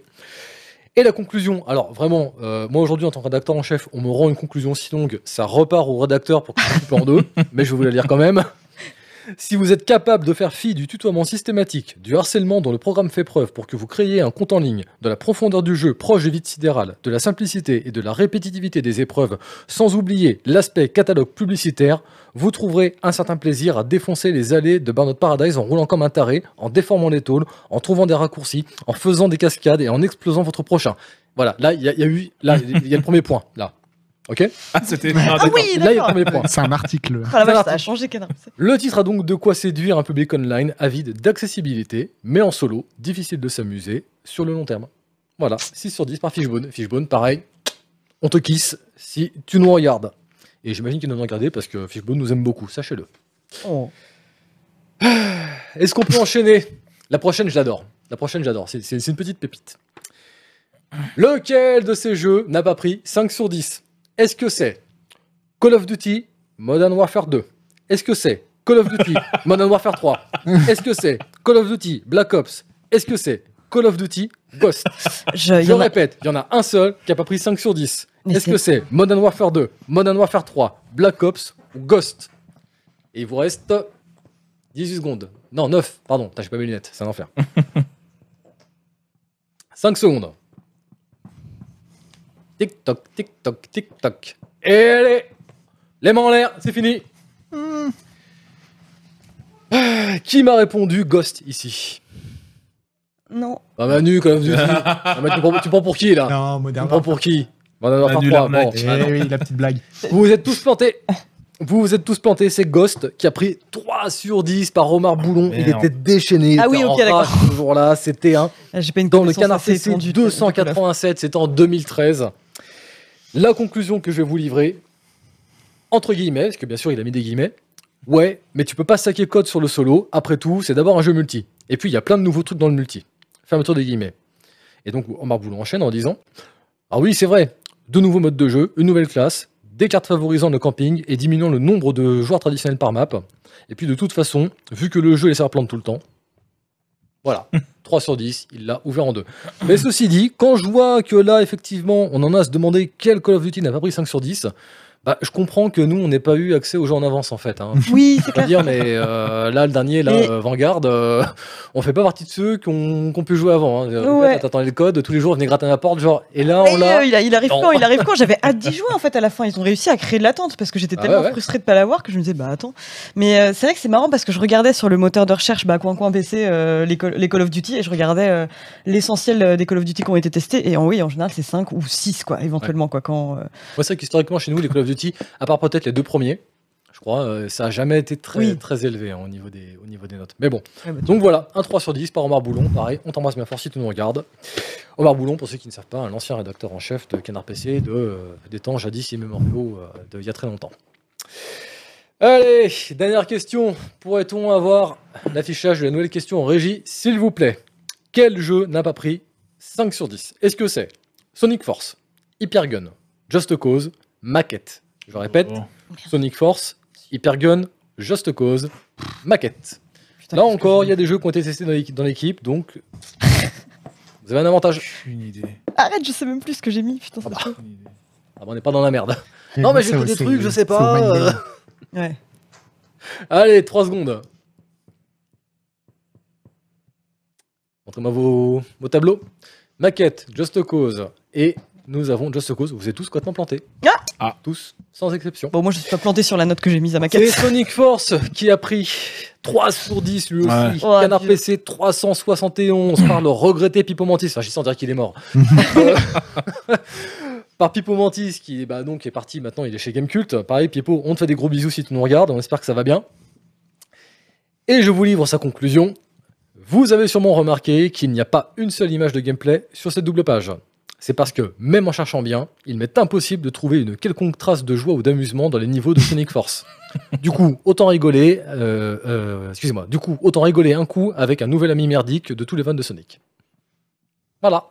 Et c'est vrai que je crois que de mémoire, il l'avait illustré en demandant qu'il n'y ait que euh, des photos du Shitty Friends, euh, parce qu'en fait, c'est le, le- le surnom des, des acolytes de Sonic, Ouais. qui en fait sont tous plus minables les uns que les autres, et ce qui fait que les fans ont fini par les surnommer les Shitty Friends. et donc, du coup, dans ce Sonic Force qui était complètement pété, je me souviens, c'était une catastrophe le jeu, donc euh, je crois qu'il s'était amusé à faire illustrer la, la double page par donc euh, des screenshots du nouveau Shitty Friends. Voilà. Donc, est-ce qu'on parle le nom du gagnant, s'il vous plaît, ou des gagnants? Oui. Allez, qui est mes yeux là? Vas-y. Euh, On compte sur Oni là. Mon, mon micro est là. Alors. Oni, vas-y, t'es mes yeux. On a. Je sais pas quoi, Protoss. J'arrive pas. All Dirty Protoss, ça y est. Je. On peut en régie avoir un retour s'il vous plaît, sur le des gagnants Protoss. Protoss. euh, en premier, DJ Big Pharma. euh, en deux. On C'est a. Oui, non, mais le Ouais, retour ouais, mais audio, c'est- je veux dire, parce que là, c'est c'est écrit. euh, super petit. Est-ce c'est que vous test- pouvez mettre c'est en un police test de- 72? Parce que là, même en plissant très fort, je, je lis pas. Là. Protos en premier. Old Dirty Ouais, Protoss, Dirty Protoss, c'est Dirty bon. Protoss. Euh, DJ Big Pharma en deux. Ok.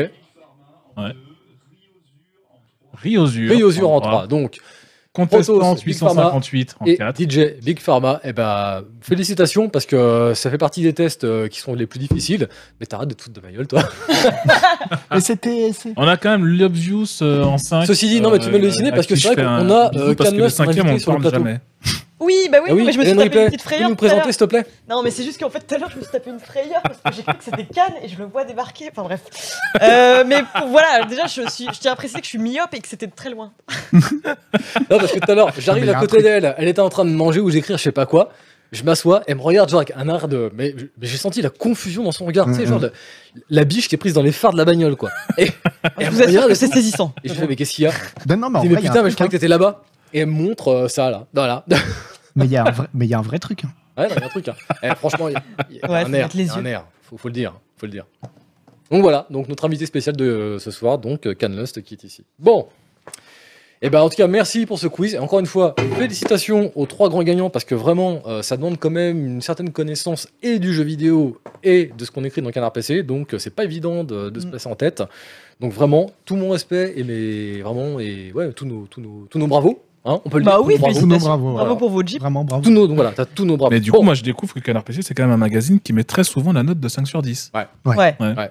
Non mais ça, ça peut Bah, je me demande historiquement quelle a été la note la plus donnée. et Moi, je mise sur 7. Non, de mémoire, on avait eu des, des analyses qui avaient été faites par un fan.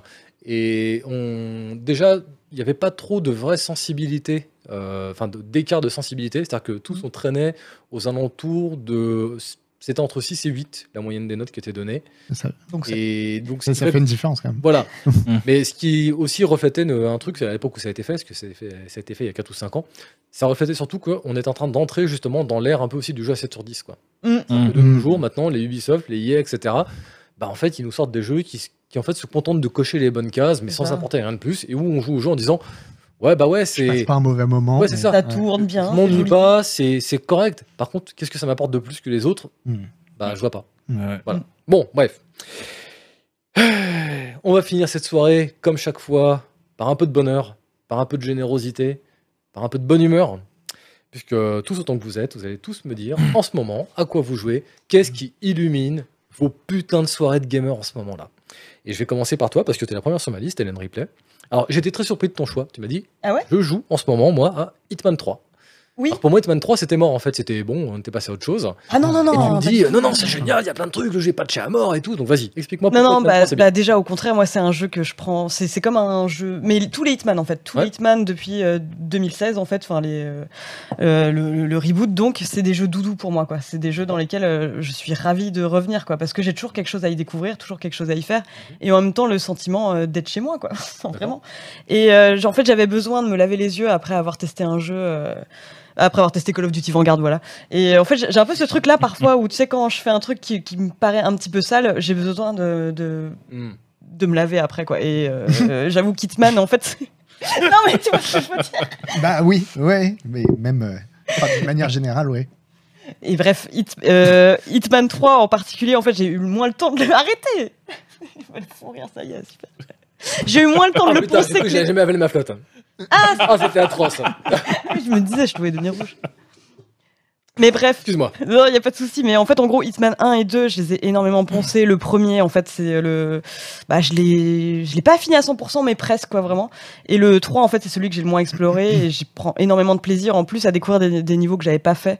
Parce que, en plus, tu as une compilation euh, de, de niveaux que j'avais jamais fait, comme les Maldives, la banque, etc. Et c'est trop, trop bien. Vraiment. un- D'accord. J'adore y retourner, quoi. J'adore y retourner, même si, effectivement, euh, je trouvais que le 3 était très, très légèrement en dessous, en fait, du 1 et du 2. Mhm. Dans le sens où il n'y avait pas, et je- Isola en avait très bien parlé aussi euh, dans, dans son test, il n'y a pas ce niveau apothéose que tu attends un peu sur la fin. Le dernier niveau est un peu décevant, mais une fois que tu as essuyé cette déception, euh, c'est pas un souci, quoi. Je trouve que le, le premier niveau à Dubaï euh, est assez exceptionnel. Euh, je prends toujours plaisir, en fait, à revenir dans le manoir. Euh, De Dartmoor. Ouais, Ouais. ouais, j'ai- j'ai- j'aime beaucoup. Et Mhm. je pense que en fait, je- c'est un jeu que je continuerai de relancer, euh, le 1, le 2 ou le 3, Mhm. tous les ans. Juste comme ça, quoi. D'accord. Mais alors, il y, a- il y a quand même un truc que tu viens de dire et qui, qui m'a fait sourire parce que je me souviens qu'un jour, euh, t'as pris la BD de Couli et t'as fait Putain, mais Couli, il me dessine comme une tarée qui assassine les gens, quoi. Oui, Et, bon, et- d'accord. et là, tu débarques sur le plateau et l'air de rien, tu nous dis Ouais, moi, mon jeu doudou, bah, c'est Hitman, on est 30 des gens qui des cordes à piano, quoi. C'est vrai, c'est vrai, mais parfois on les empoisonne. Il y a quand même un côté créatif, tu vois. Et Mhm. moi, c'est surtout ce côté créatif qui me parle. Ouais, c'est plus la, la beauté du meurtre, en fait. Qui... La création dans la. L'exécution d'un plan parfait, tu sais que j'adore l'organisation. Je reconnais bien. Voilà quoi. Je reconnais bien. Bon. Oni, bah écoute, sans surprise, Mm. hein, tu nous as cité Forza Horizon 5 comme ton jeu du moment, Ouais. et bon, je crois que Ouais. sans surprise, vraiment, c'est mérité.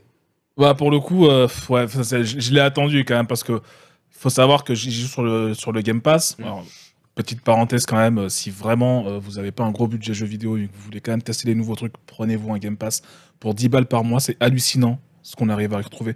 Il y a le dernier Age of Empires, bah, tous les jeux Microsoft y sont, donc Forza forcément, mais euh, c'est assez hallucinant ce qu'on y retrouve, euh, des, plein de jeux euh, qui, qu'on s'attendait pas à trouver forcément là, et qui y sont, bref. Et donc, du coup, j'y joue sur le Game Pass et euh, il y avait un petit timer quand tu cliquais dessus en disant Ah, ce jeu sera disponible dans 8 jours, dans 7 jours. Et j'attendais, je me dis Ah, c'est cool, euh, machin. Et quand il est sorti, euh, j'ai bah, j'ai quasi fait nuit blanche sur le jeu avec mes potes, machin. C'est un régal comme à chaque fois.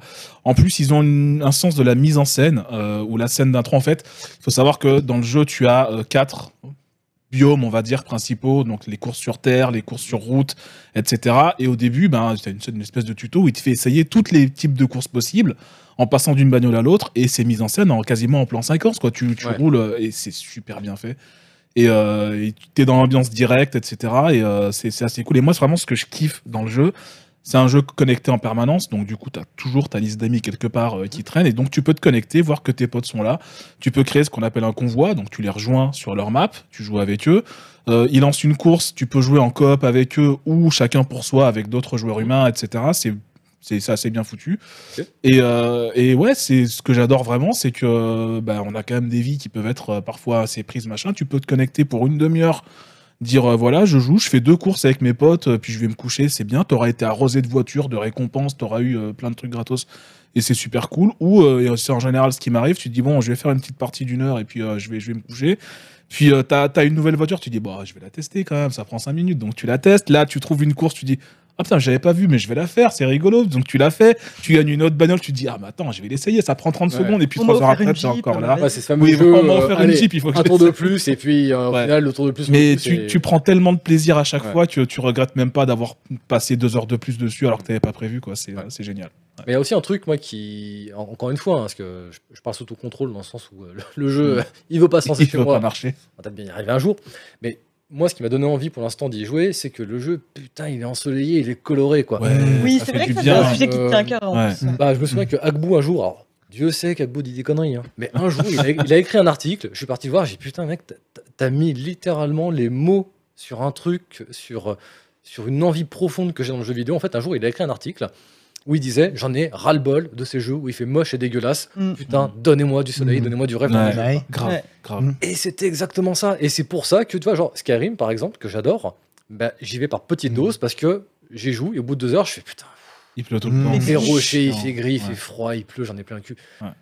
Là, j'ouvre ça. T'as des. t'as- une mer turquoise devant toi, t'as une plage de sable fin. Putain, ça donne envie. T'as des feux d'artifice. Voilà. Ça, c'est un truc qui donne envie. Ouais. Et puis c'est superbe, il te fait passer dans des, dans, des, dans des marais, t'as des zones un peu marécageuses, etc. Et le jeu te fait bien des bonnes lignes droites où tu Mm. roules bien à fond dans la flotte et puis ça arrose la caméra, c'est magnifique. Ouais. C'est vraiment, ça, je m'en lasse pas. Ouais. Bon.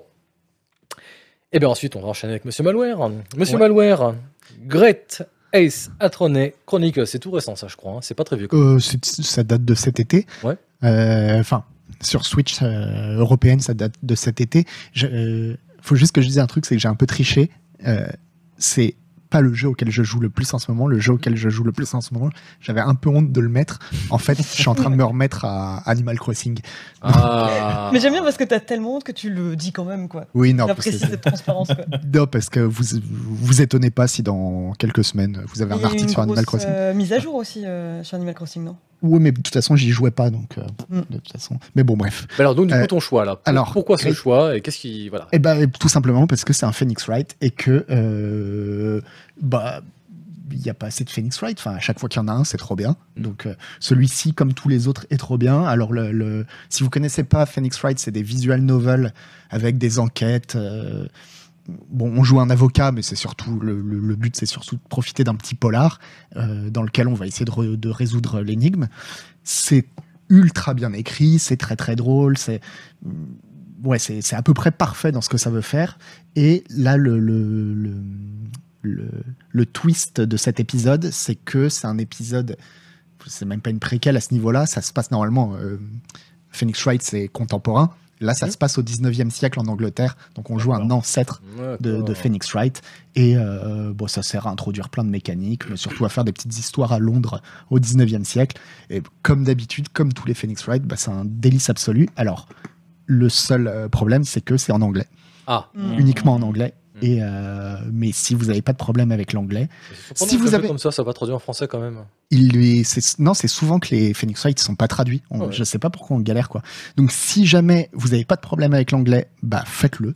Et si vous avez un problème avec l'anglais, pas de souci. Il y a la trilogie Phoenix Wright qui est sortie aussi sur Switch cet été et que vous pouvez faire en français. Mm. Donc euh, jetez-vous sur la trilogie Phoenix Wright si vous les avez pas fait.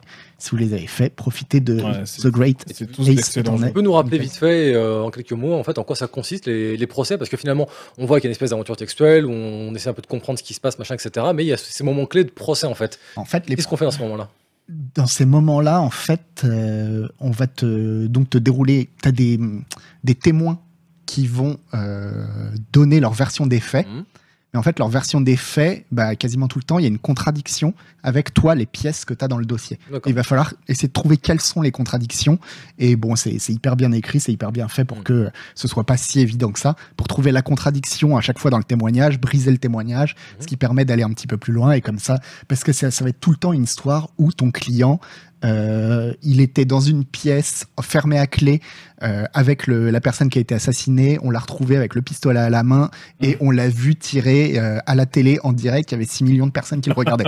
C'est toujours un truc Oui, comme ça, simple, genre le, le- non mais le, le- le truc impossible à défendre et évidemment à chaque fois tu vas tu vas bah, Ouais, par- par- objection. et puis, voilà. euh, voilà. objection par petit bout petit Ouais. bout petit bout tu vas démêler le truc et pour Mm. montrer que c'est un immense complot etc D'accord. Ok, bon, ça, ça a l'air passionnant. Ah c'est trop bien les Ouais, J'ai Phoenix trop, Wright. j'ai trop envie de jouer. Bon. Et toi, Canla, sur quoi tu joues? Merci de nous demander. Eh ben moi, je joue à Gloomhaven en ce moment, dis donc. Bah, c'est pas vrai. Je l'ai testé et je, je pensais vraiment que j'allais le dégager une fois que j'aurais fini mon test. Et en fait, euh, non, j'y reviens avec euh, la bande de copains avec qui on s'était mis sur le jeu le temps du, du test. Euh, parce que, bah, parce que c'est, c'est- putain, c'est Gloomhaven quoi. Donc Gloomhaven, pour ceux qui savent pas, c'est un jeu de plateau à la base. Euh, qui a à la fois une qualité et un grand défaut, c'est que sa qualité, c'est que c'est un jeu qui est très carré, qui est très agréable, etc. Son putain de grand défaut, c'est que c'est un jeu, euh, c'est une espèce de, de legacy en fait. Donc c'est un jeu où on va progresser dans le scénario et tout le bastringue. Mais le problème, c'est qu'il est extrêmement long. Et donc on se dit, bah, en gros, on est parti pour un an de jeu. euh, et quand c'est un jeu de plateau, bah faut les trouver, les soirées, etc. Mhm. C'est jamais simple. Mm. Là, on peut jouer à Gloomhaven dans le confort du logis en se disant tiens, ce soir, euh, j'ai 20 minutes, euh, on se fait un petit donjon, on avance un peu dans le scénario, allez, zou, c'est parti. Et voilà, rien que pour ça, le jeu, pour moi, il, en vaut la peine. Après, ce qui est un peu dommage, euh, là où ils sont un peu chiés, c'est au niveau de l'interface. On sent que le studio, c'est pas, voilà, c'est pas tout à fait ça. C'est très confus, c'est beaucoup de clics inutiles, c'est des informations qui sont placées un peu à la va comme je te pousse. On sent que euh, ça donne un peu l'impression qu'ils ont développé le jeu, ils ont fait une, interface en mode placeholder en se disant bon, bah, on va essayer de placer un peu les trucs et puis on verra ensuite. Et en fait, ils sont sans doute habitués à leur interface placeholder. Ils l'ont pratiquement pas corrigé. Et on se retrouve aujourd'hui avec ça. Et bon, c'est un peu. euh, Et je vois que voilà, j'ai à peu près 25 heures sur le jeu et je commets encore des erreurs de clic à cause de l'interface qui, est vraiment, chiante par moment. Mais bon, sinon, sorti de ça, bah, comme je vous dis, bah, c'est un jeu qui est, extrêmement intéressant. En fait, quand on le voit, on a l'impression que c'est une espèce de dungeon crawler classique, un peu, vous savez, à la HeroQuest, ce genre de truc, c'est-à-dire je me balade dans le donjon, je jette des dés pour taper sur des monstres et puis euh, basta quoi. En fait, c'est plus compliqué que ça. C'est-à-dire que c'est un jeu dans lequel, euh, finalement, c'est une sorte de dungeon crawler un peu puzzle. C'est-à-dire que vos personnages ont tous un deck de, en gros, 10 cartes. Et au fil de l'avancée dans le donjon, ces cartes vont s'épuiser. Et quand vous avez plus de cartes pour un personnage, il est totalement épuisé, il sort du donjon, on peut plus compter sur lui. Et donc l'objectif, c'est de se dire, bah, genre j'ai une mission, c'est d'aller tuer le boss ou d'ouvrir la porte de ceci, de cela, n'importe quoi. Bah, il faut que j'atteigne cet objectif avant que tous les decks de tous mes personnages soient épuisés. Donc du coup, il y a une petite mécanique de puzzle où on est constamment en train de trancher parce que, en fait, chaque carte est divisée en deux parties. Vous avez une partie pour des attaques, une partie pour des déplacements. Et vous êtes obligé de jouer deux cartes par tour. Donc du coup, on joue une carte sur laquelle on va dire bah, je joue le haut de la carte pour euh, déclencher l'attaque, et celle-ci joue le bas, qui est donc un déplacement, euh, genre je me déplace de 6 cases ou euh, des trucs comme ça. Et donc ce qui fait que du coup, forcément, au fur et à mesure, il y a des séquences dans le jeu qui vont faire qu'on va détruire des cartes, ou les envoyer à la défausse après les avoir jouées, on va les mettre de côté pour de bon. Et ce qui fait que petit à petit, les persos comme ça vont s'épuiser, s'épuiser. Et donc automatiquement, bah, puisque les déplacements nous font jouer des cartes, puisque les attaques nous font jouer des cartes, puisque le fait même de ramasser des coffres, des trucs comme ça, ça peut aussi assujetti à des cartes, bah automatiquement on est constamment en train de trancher, de se dire est-ce que j'ai le temps de faire un crochet, d'aller ramasser un peu d'or avant de continuer d'aller me bastonner avec le monstre, ou est-ce que je dois abandonner et tracer dardard pour euh, voilà. Donc vraiment c'est super sympa avec tout un système. On a toute une campagne qui va avancer en filigrane avec des découvertes, avec des rencontres. On va nous dire bah tiens euh, là euh, genre il y a un marchand qui est embourbé.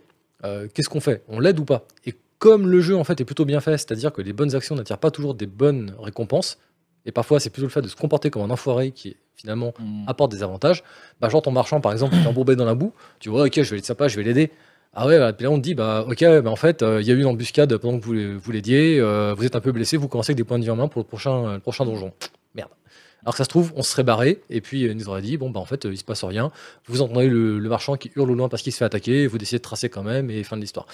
Donc euh, voilà, vraiment très très très bon jeu de plateau. Ça se joue, euh, ça se joue seul ou pas? Ça, ça peut se jouer seul, mais le jeu devient très intéressant quand on joue à 3 ou 4, parce Mm. que bah, c'est un jeu vraiment qui fait la part belle à la coopération et au fait de discuter avec les autres joueurs pour établir des stratégies et tout, mais il est tout à fait jouable euh, en solo. Hmm. Donc voilà, c'est mon petit, mon petit bonbon du moment, et puis bah, ça durera le temps que ça durera, et puis voilà quoi. Mm. Voilà.